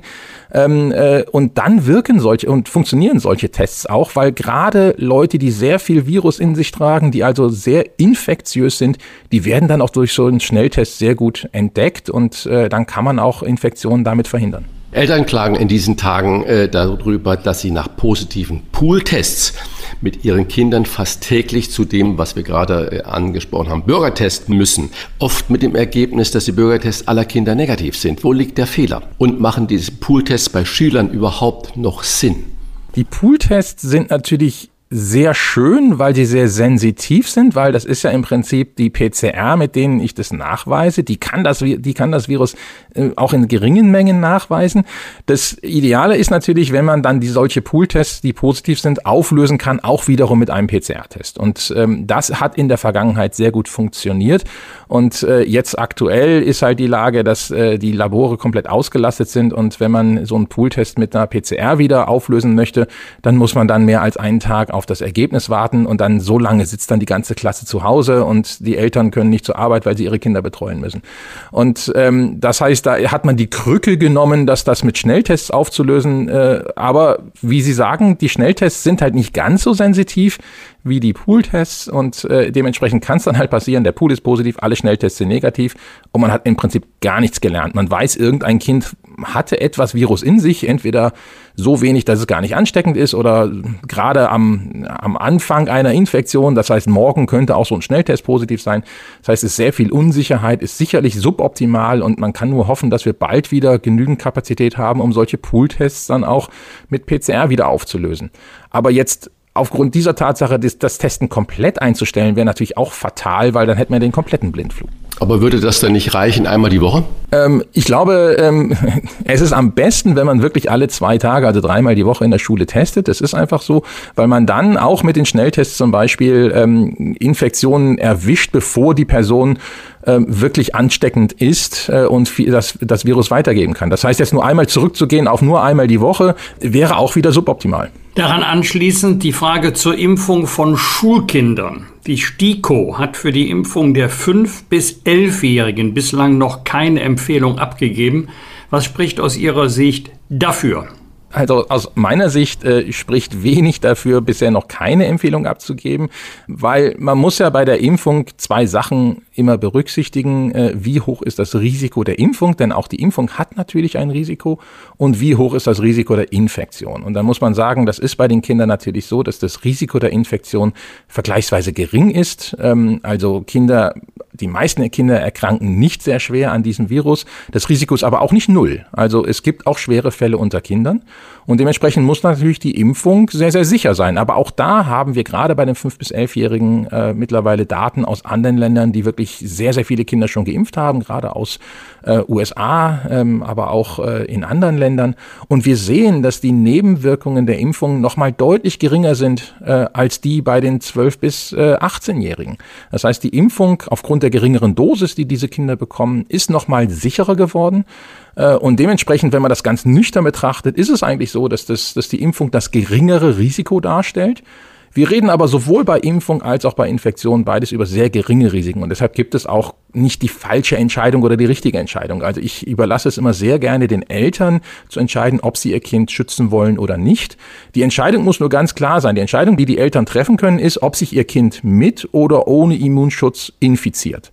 Also so krass muss man das sagen, weil früher oder später werden sich alle Kinder infizieren. Und für meine Kinder habe ich entschieden, dass ich gerne hätte, dass sie sich mit einem Immunschutz infizieren, damit sie vor einem eventuellen schweren Verlauf doch sehr gut geschützt sind. Es gibt ja jetzt noch eine neue Möglichkeit, nämlich der Impfstoff, der Proteinimpfstoff äh, Novavax. Der ist jetzt zugelassen, kommt auf den Markt. Was ist denn an Novavax anders als bei den bisherigen Impfstoffen? Und ich weiß nicht, ob Sie das schon sagen können. Was taugt der denn? Also Novavax beruht auf einer etwas anderen Technologie. Da wird das Spike-Protein des Coronavirus ähm, erst im Labor hergestellt, in Insektenzellen, wird dann aufgereinigt und das wird dann als Impfstoff verabreicht. Solche Impfstoffe kennen wir zum Beispiel bei der Gebärmutterhalskrebsimpfung für die jungen Mädchen, mittlerweile auch für die Jungs übrigens. Ähm, also das heißt, die Technologie ähm, ist schon bekannt und wird schon für andere Impfstoffe eingesetzt. Bei solchen Impfstoffen ist es so, wenn ich äh, nur das reine Spike Spike-Protein äh, in den Körper spritze, dann äh, sagt das Immunsystem, da muss ich ja gar nicht reagieren, ist ja gar keine Gefahr. Das heißt, ich brauche sogenannte Wirkverstärker, so Hilfsstoffe oder Adjuvantien werden die genannt. Ähm, da ist jetzt in diesem Novavax-Impfstoff ein Adjuvans drin, dieses Matrix M nennt sich das. Das ist so eine seifenähnliche Verbindung aus einer Baumrinde. Auch solche ähnlichen Adjuvantien sind schon in der Vergangenheit eingesetzt worden, zum Beispiel ähm, bei dem Shingrix, also dem äh, ähm, Impfstoff gegen die Gürtelrose. Ähm, also wir nehmen hier Technologien, die durchaus schon erprobt sind. Ähm, das heißt, es könnte Leute dazu bewegen zu sagen, na gut, das ist ja jetzt eine Technologie, die man kennt, ähm, da lasse ich mich jetzt mit impfen. Wie, wie gut taugt dieser Impfstoff? Ähm, wir wissen aus den klinischen Zulassungsstudien, dass auch dieser Impfstoff sehr gut äh, vor der Infektion, zumindest mit den vorherigen Varianten, noch geschützt hat. Da sind Effektivitätszahlen von rund 90 Prozent ähm, aufgetreten. Das heißt, es ist sehr vergleichbar mit den mRNA-Impfstoffen. Ähm, aber auch Novavax äh, ist, beruht auf dem Spike-Protein von dem Ursprungsvirus. Das heißt, auch Novavax-Geimpfte werden ein Problem mit Omikron haben. Sie werden hoffentlich, und dazu gibt es noch keine wirklichen Daten, äh, vor einem schweren Verlauf äh, immer noch sehr gut geschützt sein. Aber auch dort ist es so, dass man jetzt, äh, der Schutz vor der Infektion mit Omikron wird erstmal wieder gering sein. Und auch bei Novavax werde ich drei Impfungen brauchen. Also das, im Moment beruht dieser Impfstoff auf zwei Impfungen im Abstand von drei Wochen, ganz ähnlich wie die mRNA-Impfstoffe. Und ähm, das heißt, auch da kann man sich darauf einstellen, ich brauche nochmal einen Booster, ähm, vielleicht auch mit einem Omikron angepassten Impfstoff irgendwann.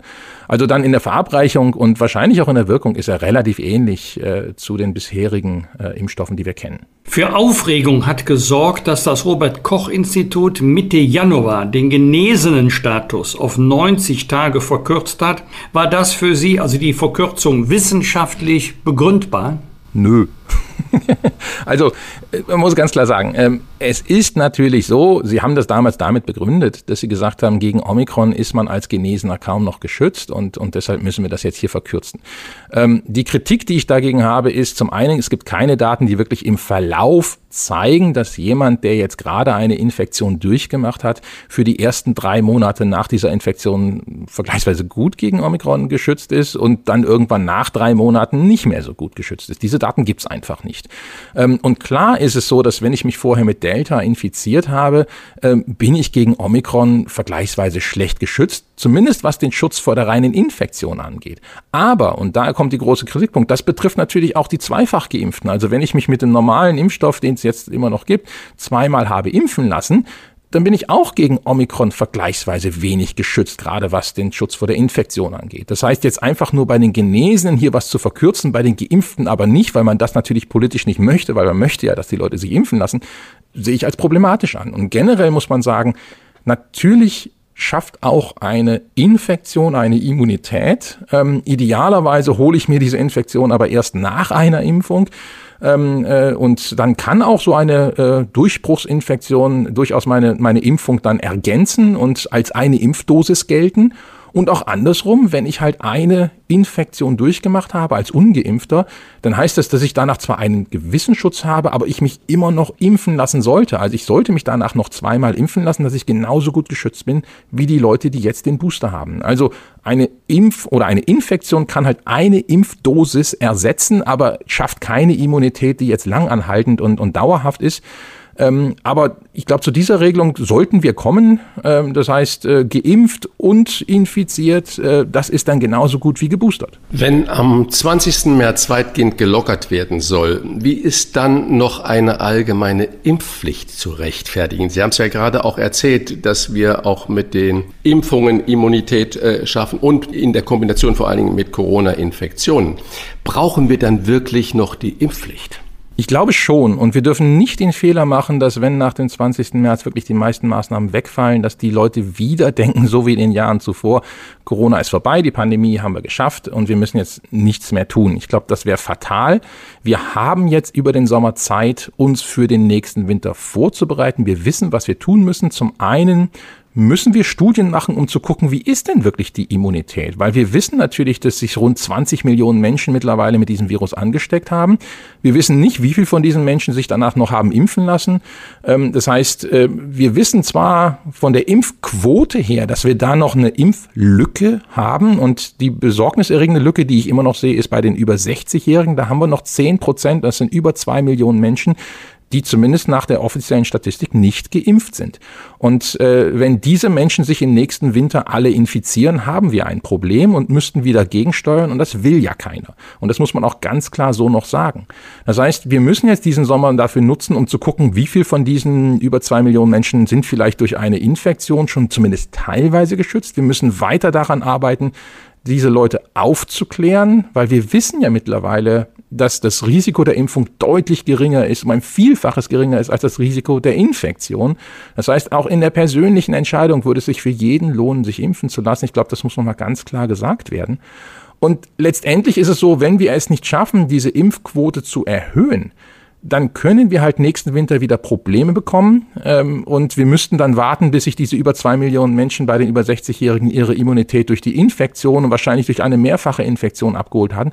Und es würde halt noch ein paar Jahre dauern. Ich glaube, keiner von uns möchte in den nächsten zwei, drei Wintern nochmal das Gleiche erleben, was wir jetzt letzten Winter erlebt haben. Wir unterstellen jetzt mal, dass es die Impfpflicht gäbe, also die ab 18 wie viele Corona-Schutzimpfungen müssten dann vorgenommen werden, um die Impfpflicht zu erfüllen, wenn sie ihren Sinn erfüllen sollen? Also mit wie vielen Impfungen rechnen Sie künftig pro Jahr? Ich rechne, dass man mit drei Impfdosen grundimmunisiert ist. Das zeigen die Daten. Und dann wäre es so, dann ist man als junge Person, also unter 60, keine Vorerkrankungen durch. Danach ist man grundimmunisiert, danach kann man sich seine Immunität regelmäßig durch die Infektion auffrischen, weil das Virus wird uns dann nicht verlassen. Ähm, es wird einfach so laufen, dass mein Schutz nach dieser Dreifachimpfung vor der reinen Infektion irgendwann wieder nachlässt. Entweder weil so eine blöde Variante wie Omikron um die Ecke kommt oder weil einfach meine Antikörper absinken. Mein Schutz vor der schweren Erkrankung ist dann aber immer noch da. Das heißt, ich infiziere mich, werde aber nicht schwer krank, habe mal so ein bisschen grippeähnliche Symptome für ein paar Tage, dann war's das. Und dann bin ich auch wieder gegen die aktuelle Variante, die da gerade rumschwirrt, wieder immun und kann mich dann wieder für eine gewisse Zeit gar nicht mehr anstecken und das Virus dann auch nicht mehr weitergeben.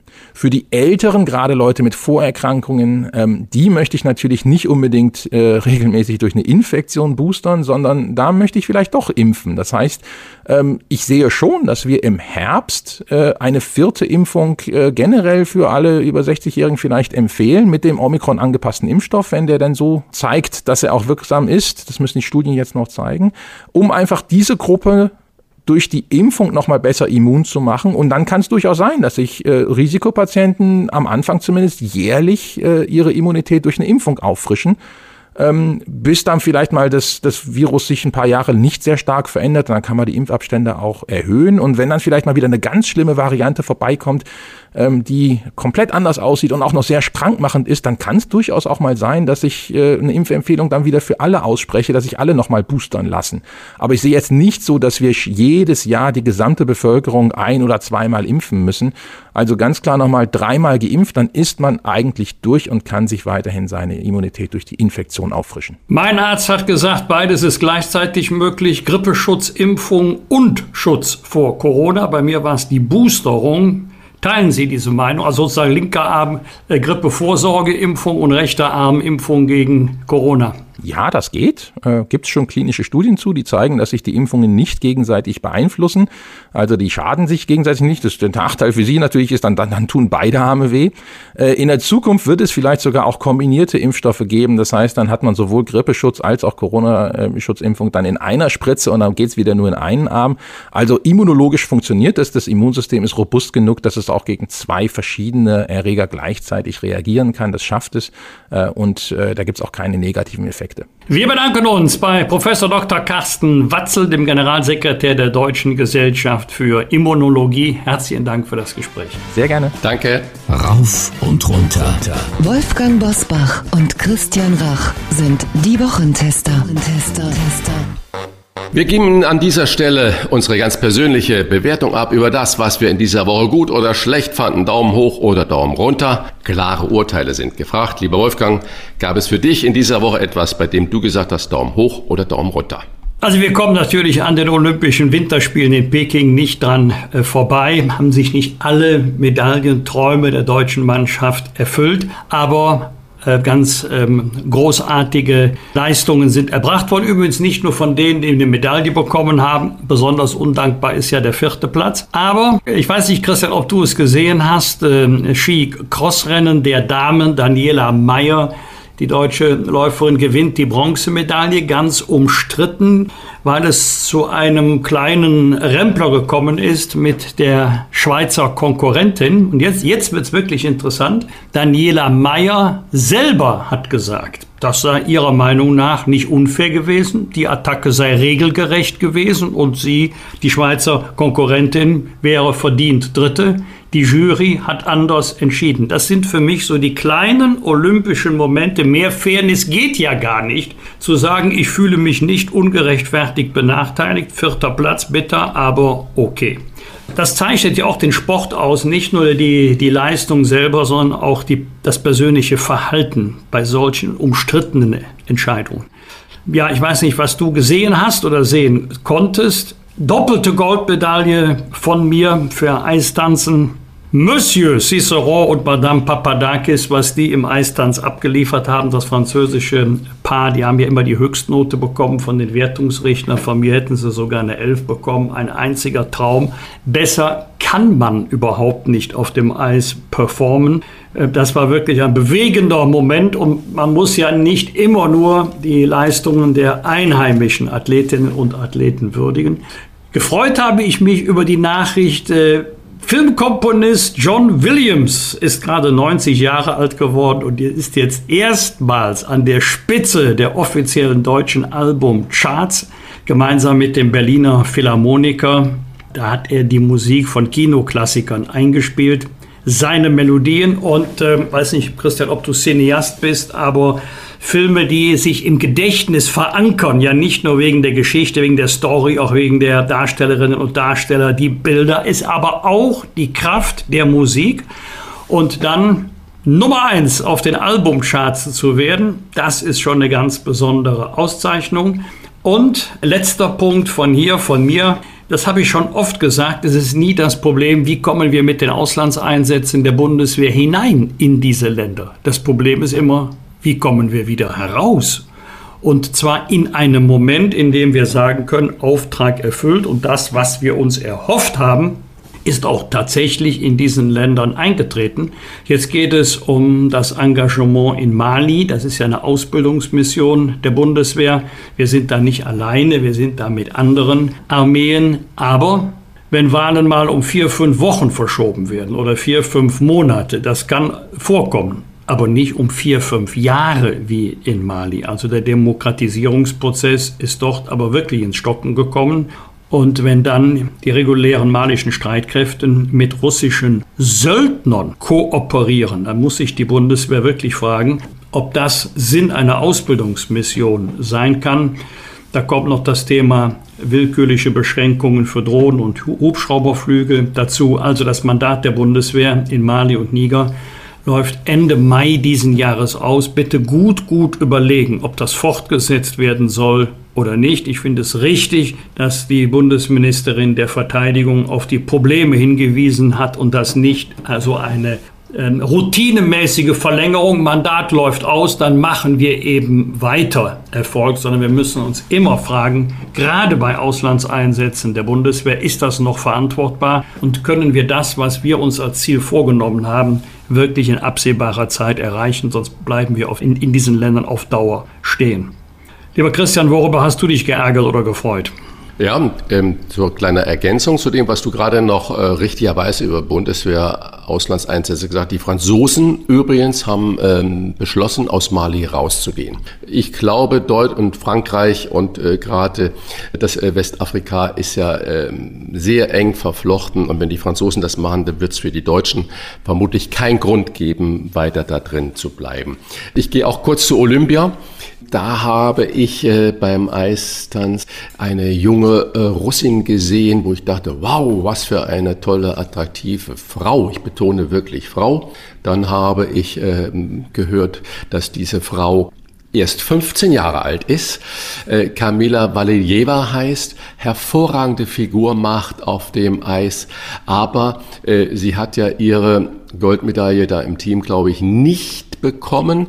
Man hat bei ihr drei Herzsubstanzen, Herzmittel im Blut gefunden. Zwei davon ähm, erlaubte, eine nicht erlaubte, wie dem auch sei. Und sie hat auch diese zwei angemeldet, dass sie das nehmen würde. Ich frage mich, wenn wir ja wissen, was diese Sportarten für Hochleistungssportarten sind, was für eine Konzentration, was für eine Power, vor allen Dingen in den Trainingszeiten, in den Jahren und Monaten davor, dass von jedem Einzelnen, von dem gesamten Team und natürlich von dem Sportler, der Sportlerin selbst macht, wie, wie kann es sein, dass eine 15-jährige Herzmedikamente braucht, um Leistung zu erzielen? Wie kann es sein, dass man sagt, okay, das akzeptieren wir, wenn ein 15-jähriges Mädchen oder ein Junge herzkrank ist, hat er da nichts zu suchen. Und wenn man diese Herzmedikamente einnimmt, um Leistungssteigerung zu machen, damit das Herz mehr Blut pumpt, schneller pumpt, kräftiger pumpt, dann hat sie erst recht dort nichts zu suchen. Also das sollte man bitte klären und auch da Transparenz ähm, walten lassen. In Hamburg, anderes Thema, gibt es gerade eine Initiative, da will ähm, der Senat prüfen, äh, dass man Kirchenaustritte per Mausklick machen kann. Bisher ist es so, dass du ja zum Standesamt äh, gehen musst, eine Beglaubigung haben musst oder notariell beglaubigt haben musst. Das Ganze kostet noch viel Geld. Äh, dieser Verwaltungsakt äh, hält vermutlich viele Leute davor ab. Die Kirchen werden sagen, ja, hurra. Aber mit dem, wie sich die Kirchen da in letzter Zeit gebaren, glaube ich, sollte man diese Entscheidung, ob man als Gläubiger, und das Wort sage ich dann bewusst, trotzdem noch in der Institution Kirche drin bleibt oder nicht. Diese Entscheidung sollte man äh, vom Verwaltungsaufwand her wirklich vereinfachen und dann sind die Kirchen gezwungen, äh, sich doch mehr um die Gläubigen zu kümmern, als sie das vermutlich bisher machen. Eine Sache ebenfalls mit all den Problematiken Ukraine und Corona wirklich ein bisschen untergeht und ich möchte es deswegen einmal erwähnen. In Somalia hat es seit fast drei Jahren in den meisten Provinzen kein Regen gegeben. Nach den neuesten Zahlen hungern in Somalia 1,4 Millionen Kinder. Sie sind akut unterernährt. Mir treibt es bei diesen Zahlen die Tränen in den Augen. Äh, bei uns wird mit Geld bei allem Möglichen so rumgeschmissen. Und äh, diese Katastrophen, die fallen völlig außen vor. Wir sagen, wir haben kein Ohr dafür, wir haben kein Kümmern darum, äh, sondern wir überlassen diese Leute, diese armen Menschen ihrem Schicksal, ohne dass es bei uns irgendwelche Auswirkungen hat. Hm, zwei Dinge zum Schmunzeln.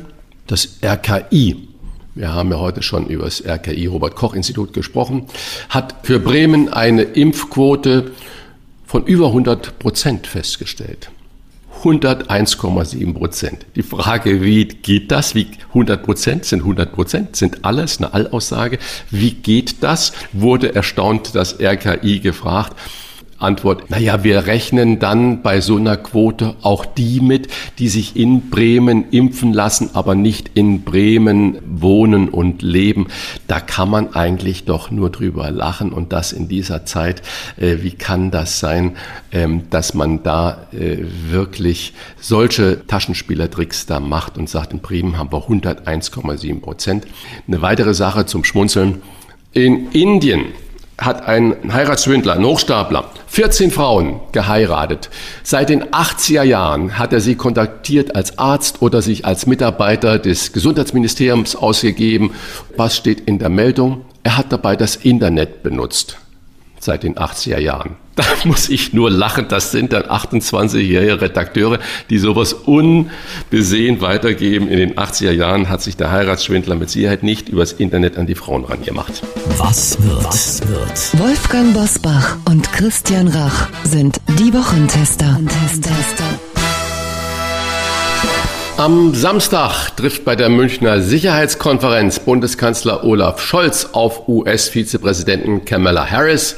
Neben dem ukrainischen Präsidenten Zelensky zählen die beiden zu den prominentesten Teilnehmern. Wolfgang, erwartest du irgendein Ergebnis, wenn Russland zum Beispiel gar nicht da vor Ort ist von dieser Sicherheitskonferenz? Oder wird es allgemeine Standpunkte nur geben? Eigentlich schade, dass Russland nicht dabei ist. Sowohl der Präsident ist ja eingeladen worden als Außenminister Lavrov. Es ist immer gut, wenn man nicht übereinander spricht, sondern miteinander. Aber Zwingen zur Teilnahme kann man sie nicht. Es wird keine sensationellen Ergebnisse geben. Man wird nochmal die Bedeutung von guten deutsch-russischen, europäisch-russischen ähm, Verhältnissen betonen. Aber man wird auch betonen, dass man in dem aktuellen Konflikt an der Seite der Ukraine steht, aber dass wir nicht auf militärische Gewalt setzen, auf eine militärische Auseinandersetzung, sondern auf Politik, auf Gespräche, auf Diplomatie. Vielleicht spielt auch das Thema möglicher NATO-Beitritt der Ukraine eine Rolle. Wenn das Präsident Zelensky ansprechen sollte, wird man ihm sicherlich ähm, erklären, dass damit in absehbarer Zeit nicht gerechnet werden kann. Am Montag vor 75 Jahren präsentierte der amerikanische Physiker und Erfinder Edwin Land die von ihm entwickelte erste Sofortbildkamera seiner Firma Polaroid die Polaroids waren mal völlig weg vom Markt und sind seit einiger Zeit als Partyspaß zurückgekommen. Christian, bist du Polaroid-Fan? Also erstens ist es ja irre, dass ein Produkt synonym wurde mit der Firma dann. Man hat Polaroids gemacht und meinte damit eigentlich äh, die Sofortbildtechnik. und äh, es war früher, ja, war das ja häufig so, dass man gesagt hat, guck mal hier, heute hast du das Handy. Das war früher ja Polaroid, nur dass es nicht verschicken konntest. Aber du hast im Moment Moment sofort festgehalten und muss ja nicht erst in die Dunkelkammer und so weiter. Also das war eigentlich eine großartige Sache, wurde natürlich über die gesamte neue Technologie absolut äh, überflüssig. Aber wie man sieht, Vieles feiert Comeback, nicht nur Polaroid, sondern auch Plattenspieler feiern ja Comebacks und es werden heute wieder tolle Modelle angeboten, wo man alte Schallplatten abspielen kann. Das heißt, es gibt diese Dinge, die so stilprägend waren für Epochen, die kommen eigentlich immer wieder. Ich finde es großartig. Ebenfalls äh, so ein, ein ganz äh, spannendes Datum am Montag vor 60 Jahren, nämlich am 21. Februar 1962 strahlte der Bayerische Rundfunk zum ersten Mal mit folgendem Titel Spuck aus der Werkstatt das erste Pumuckel-Hörspiel aus, als Meister Eder lange an seiner Seite der Schauspieler Gustl Bayerhammer. Was würde Pumuckel dazu sagen? Pumuckel leckt,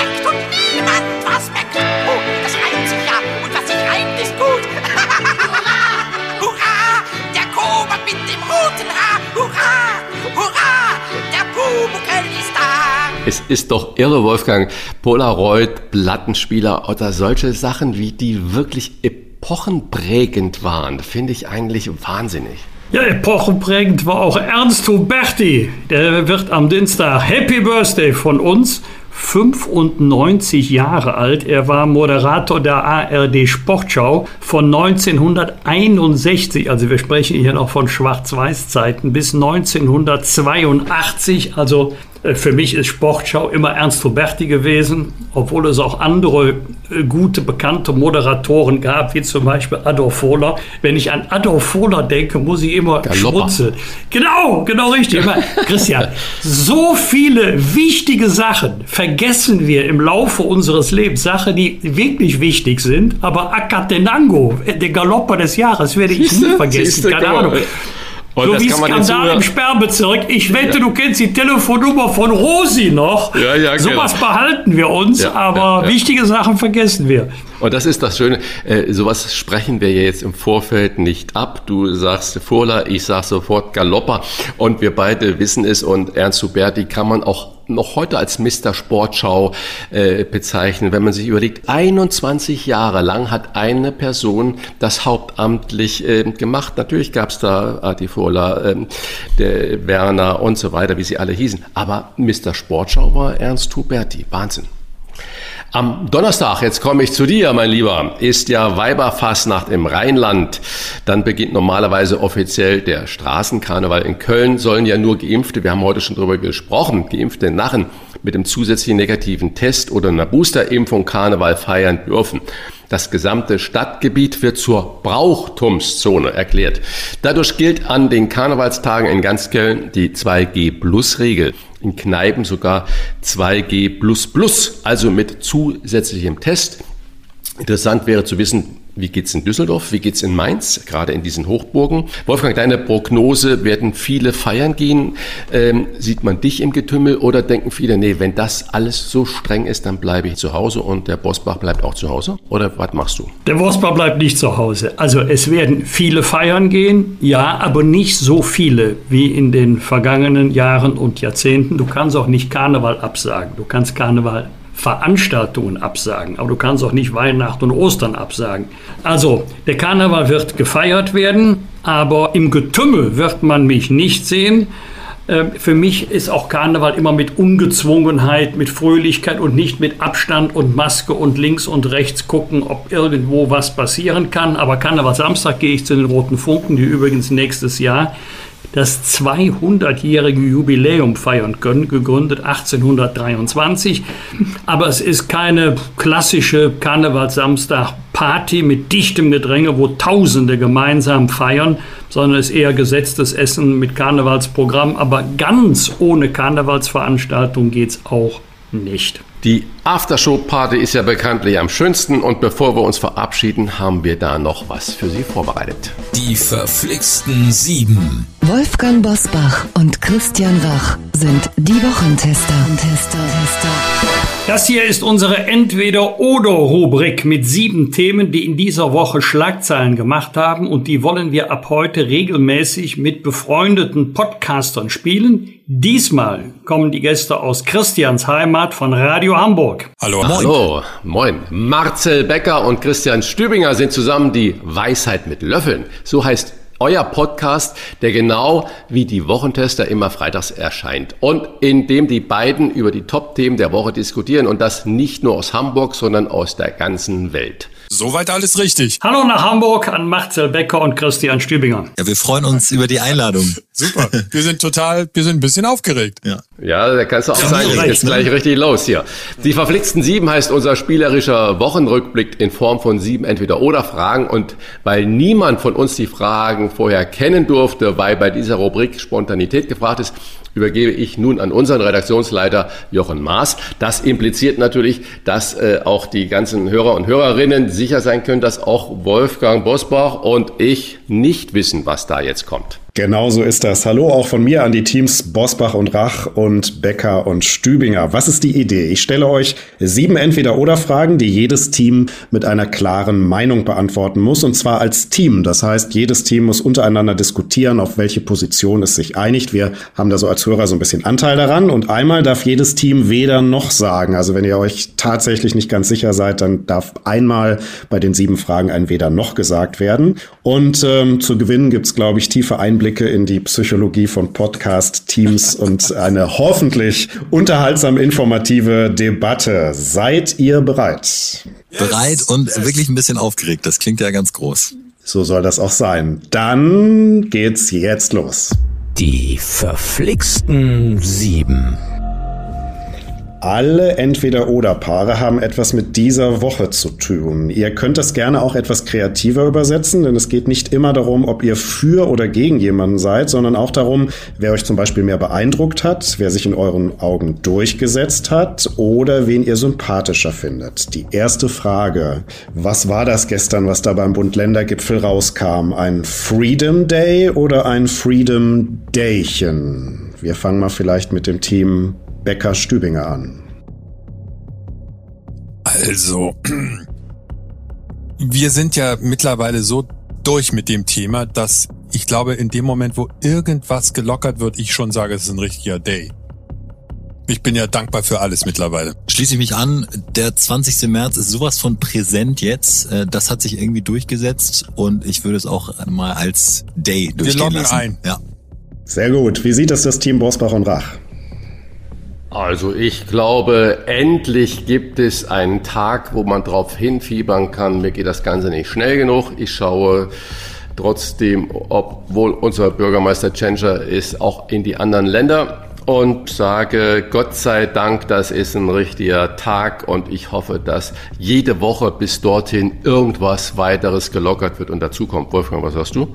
Also ich bin ein bisschen anspruchsvoller. Freedom Day heißt für mich Schluss aus Ende. Wir kehren wieder in unser altes Leben zurück. Ich tendiere eher zu Dächen, aber Christian ist der Ältere, der ist der Vernünftige und von uns beiden einigen wir uns auf Dächen.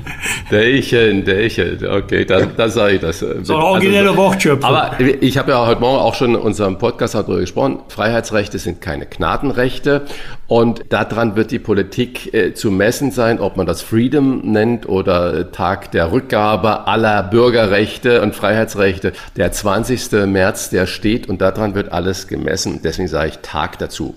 Freiheitstag, ja. Also einmal Day, einmal Daychen. Die zweite Frage. Scholz oder Putin? Wir fangen an mit dem Team Bosbach und Rach. Die Frage geht nach Sympathie oder noch was? Naja, vielleicht nach Verhandlungserfolg. Also Scholz hat meines Erachtens, Wolfgang, bisher äh, sowohl bei Biden als auch bei Putin eine ganz gute Figur gemacht. Hätte ich ihm offen gesagt so gar nicht äh, zugetraut. Und wie er da bisher aufgetreten ist, äh, nicht mit der Brechstange, nicht mit dem Megafon, äh, sondern ruhig und hat scheinbar auch klar die Position ähm, kundgetan, fand ich ganz angenehm. Jawohl, stimme zu, hat das richtige Maß gefunden, die richtige Balance zwischen Klarheit in der Sache, aber auch diplomatischem Auftreten. So muss es sein. Also Scholz. Ja. Sehr gut. Was sagt das Team Becker-Stübinger? Hallo, mein Name ist Olaf Scholz und ich kann das Wort Nord Stream 2 immer noch nicht aussprechen. Also ich finde, er hat sich auch jetzt mal abgesehen davon, dass er das einfach nicht sagen will, ich glaube, da denkt er sich ja auch was dabei, extrem gut geschlagen und allein schon wegen dieses hässlichen Marmortisches von Putin, der wirklich geschmacklich unterste Preisklasse ist, bin ich der Meinung, Stübi, können wir uns auf Scholz einigen? Ich finde, er hat da einen guten Job gemacht in Moskau. Verstehe immer noch nicht, warum, dass man sich so anbiedert. Immerhin hat er ja diesen äh, Stäbchentest verweigert, genau wie Emmanuel Macron. Genau richtig, das wäre eine absolute Herablassung gewesen, wenn er das jetzt auch noch äh, hätte machen müssen. Ähm, also Putin drückt da ganz schön aufs Gas und das ist ähm, sehr, sehr unangenehm insgesamt. Trotzdem hat das Olaf Scholz sogar mit einem Lächeln an der einen oder anderen Stelle, ohne dass es zu lustig wurde, gut äh, wegmoderiert.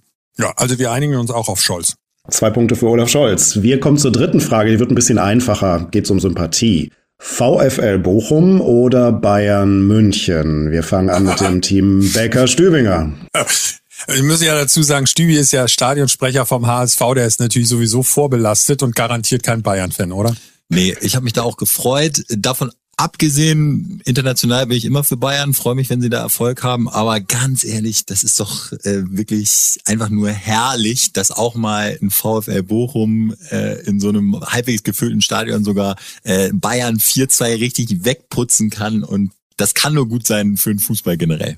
Sowas passiert doch normalerweise nur im Pokal.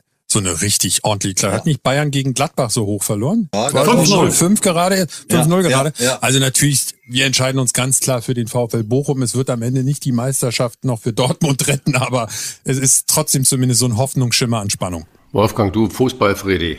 Nein, davon lebt doch der Sport auch von äh, Ergebnissen, mit denen man gar nicht gerechnet hat. Die allermeisten werden auf einen klaren Sieg der Bayern getippt haben. Und übrigens, äh, die, die Bochumer haben nicht nur hervorragend gespielt und ähm, vier Tore erzielt, es waren auch wunderschöne Tore dabei. Ja. Die zweitschönste Stadionhymne in Bochum. Und äh, Fan des FC Bayern München zu sein, ist ja keine Kunst, das kann ja jeder. Das ist ja mit eingebauter Jubelgarantie. Davon lebt der Sport, dass man am Ende sagen kann, jawohl, David hat Goliath besiegt, das sind die tollen Momente. Ich, ich weiß nicht, ob es Bochum noch mal gelingt in nächster Zeit. Die Bayern werden jetzt gewarnt sein. Aber in puncto Sympathie, darum geht's ja, geht der Punkt nach Bochum. Mhm, ich stimme dir dazu. Ich bin froh, dass wir in Deutschland die Bayern haben. Die machen einfach eine super äh, Fußballpolitik äh, und super Management. Das muss man neidlos auch als HSV-Fan anerkennen. Der HSV ist da wirklich noch ein Würstchenverein dagegen. Und wenn ich jetzt sehe, Barcelona hat große Krise. Bayern spielte auch am Mittwoch nur 1-1 in äh, Salzburg. Da sage ich, ja, Bewegung tut immer gut. Also da gratuliere ich auch Bochum.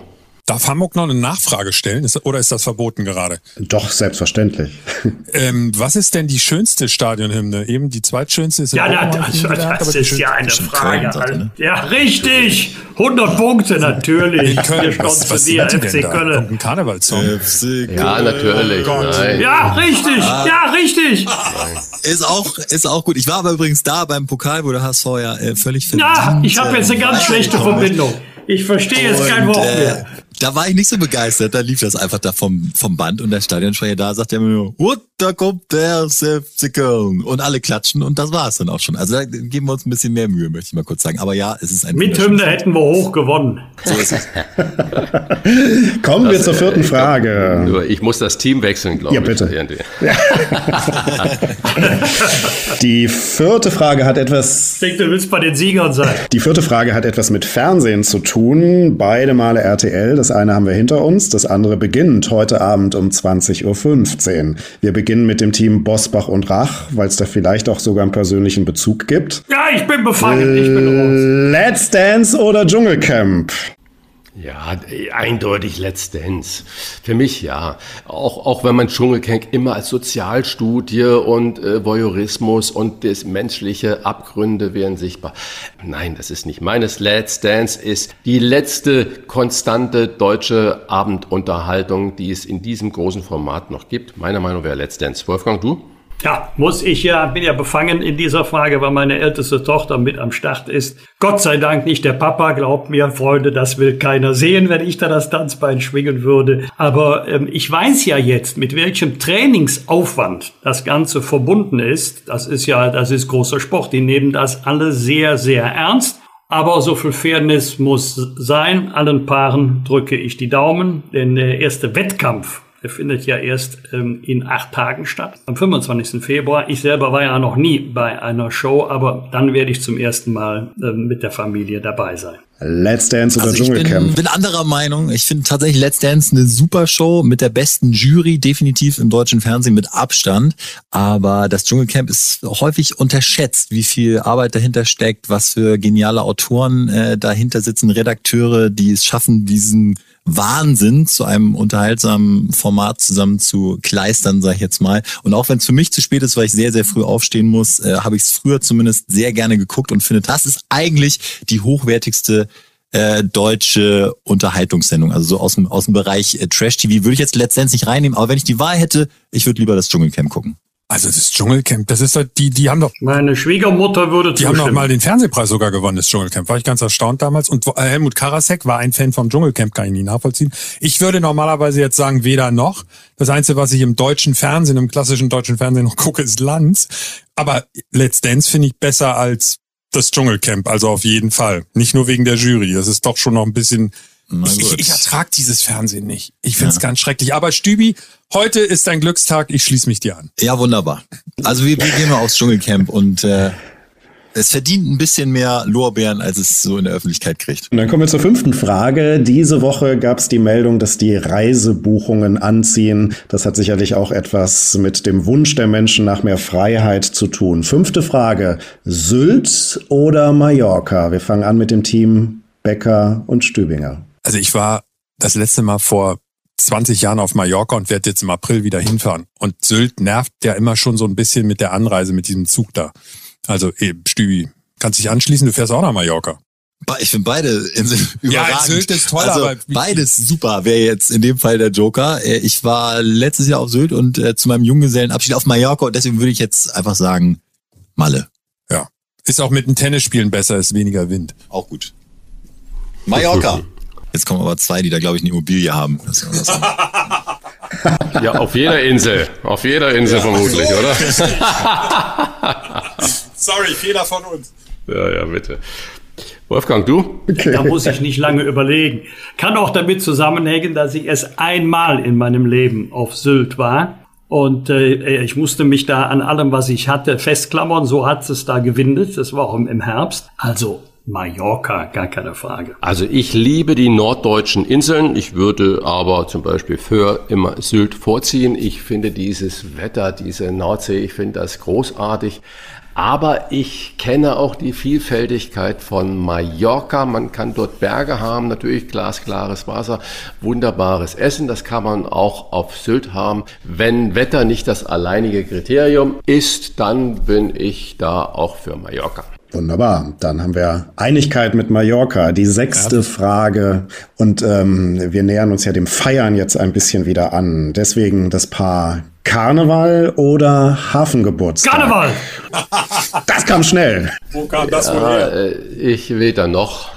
Also Hafengeburtstag ist in Hamburg natürlich Tradition. Da kommen Marcel und Christian, die werden das besser wissen. Es, es kommen über eine Million Menschen da zusammen. Das ist schon gigantisch, aber es ist natürlich auch unglaublich viel Kommerz, genau wie Karneval. Aber wenn man sowohl in dem einen Fest als auch in dem anderen Fest mit drin ist und sich darauf einlässt, dann ist es schon großartig. Also entweder flüchtet man oder man macht mit. Deswegen wäre ich bei dieser Frage unentschieden. Oktoberfest. Was sagt nehmen. Hamburg? Karneval. Also ich bin nun der Oberheide hier in dem ganzen Gremium. Ich komme aus Berlin und Karneval und in Berlin, das geht schon mal gar nicht und ich finde in Hamburg ist das nicht besser geworden. Wir Hamburger haben natürlich einen besonderen Bezug zum Hafengeburtstag, das ist ganz klar, das hat ja auch viel mit Stolz zu tun und Radio Hamburg, weil ihr uns ja auch so schön von Radio Hamburg angekündigt habt, wir machen ja jedes Jahr zum Hafengeburtstag eine Hitparade, eine Marathon-Hitparade und spielen immer so viele Titel hintereinander, äh, wie der Hafengeburtstag Geburtstag hat. Was ist denn dieses Jahr? 824? 834. Vier- 834. ist es, also das machen wir wieder zu Ostern. Deswegen glaube ich, Stübi, aus dieser historischen Verbindung einigen wir uns auf Hafengeburtstag. Das Event selbst ist tatsächlich nicht so doll, aber das ist grauenhaft. Äh, Top 834 können wir sehr empfehlen. Ja, aber das ist dann euer Programm. Äh, euer Programm müsste man dann in Karneval spielen, da wäre es doch super. Sind wir sofort dabei. Wir legen die Leitung heute noch. Da sind auch einige Karnevalslieder mit dabei, Herr Bosbach. Ja, das beruhigt mich schon. Ja. Also muss ich dann keinen Umweg über Hamburg fahren.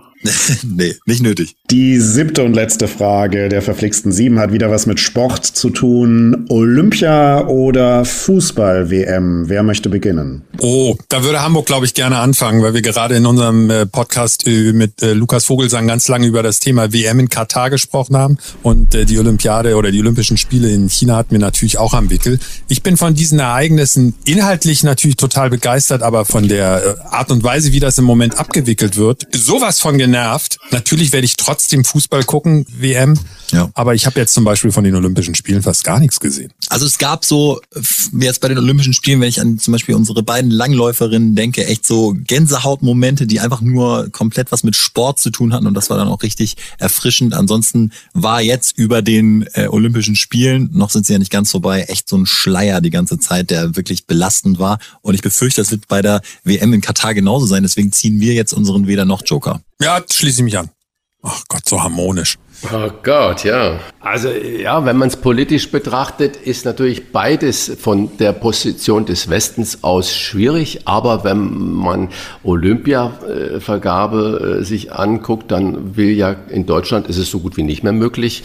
In vielen anderen Ländern da wird auch abgelehnt. Dann bleiben ja oft nur, ich sag mal in Anführungsstriche, totalitäre Systeme. Also müsste man eigentlich alles in Frage stellen oder äh, sagen, okay, wir müssen halt in den sauren Apfel beißen und die Leistung, die unsere Sportler da oder die Sportler, nicht unsere Sportler da in äh, Peking im Moment ja hinlegen, das ist ja schon toll und ich bin zum Beispiel froh, dass China jetzt nicht der überragende Akteur ist.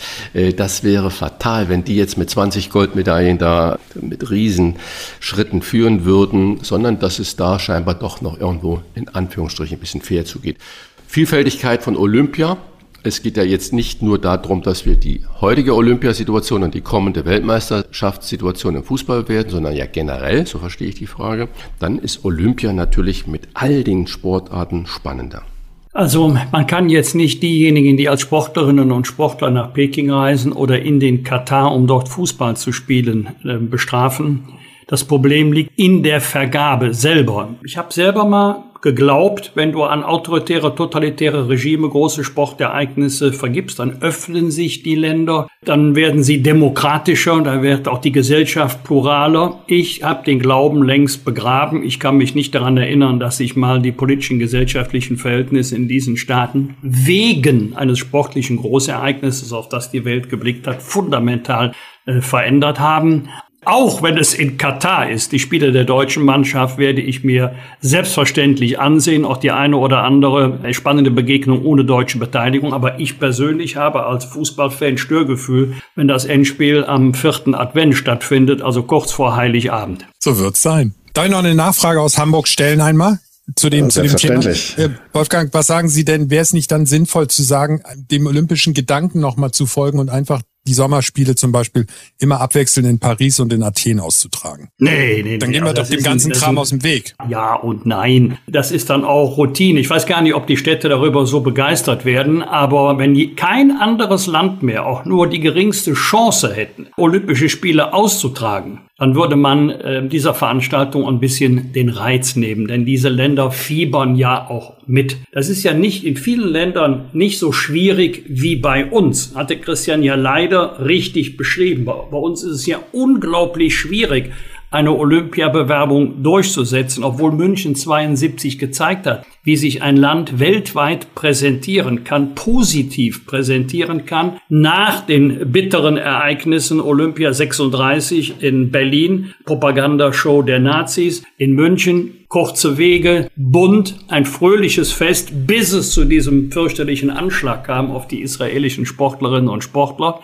Äh, aber diese Freude, Gastgeber von Olympischen Spielen zu sein, Olympische Spiele werden ja nicht an Länder vergeben, sondern an Städte. Diese Freude gönne ich nicht nur Paris oder Athen. Wir haben ernsthaft begonnen und ernsthaft aufgehört, aber zwischendurch hatten wir eine Menge Spaß. Danke fürs Mitspielen an Marcel Becker und Christian Stübinger. Weisheit mit Löffeln heißt ihr Podcast. Wenn Sie mit den Wochentestern fertig sind, vielleicht da auch mal reinhören. Immer freitags neu und zu finden Natürlich überall, wo es Podcasts gibt und auf radiohamburg.de. Klasse, vielen Dank. Wir sagen Danke, hat sehr viel Danke Spaß gemacht. Danke euch. Das waren die Wochentester mit Unterstützung vom Kölner Stadtanzeiger und dem Redaktionsnetzwerk Deutschland. Wenn Sie Kritik, Lob oder einfach nur eine Anregung für unseren Podcast haben, schreiben Sie uns auf unserer Internet- und auf unserer Facebook-Seite. Die Wochentester.de Fragen gerne per Mail an kontakt@diewochentester.de. Und wenn Sie uns auf einer der Podcast-Plattformen abonnieren und liken, dann freuen wir uns ganz besonders. Vielen Dank für Ihre Unterstützung und Freitag, Punkt 7 Uhr, bitte die Wochentester einschalten. Was war? Was wird? Wolfgang Bosbach und Christian Rach sind die Wochentester. Ein maßgenau Podcast. Powered bei Redaktionsnetzwerk Deutschland und Kölner Stadtanzeiger.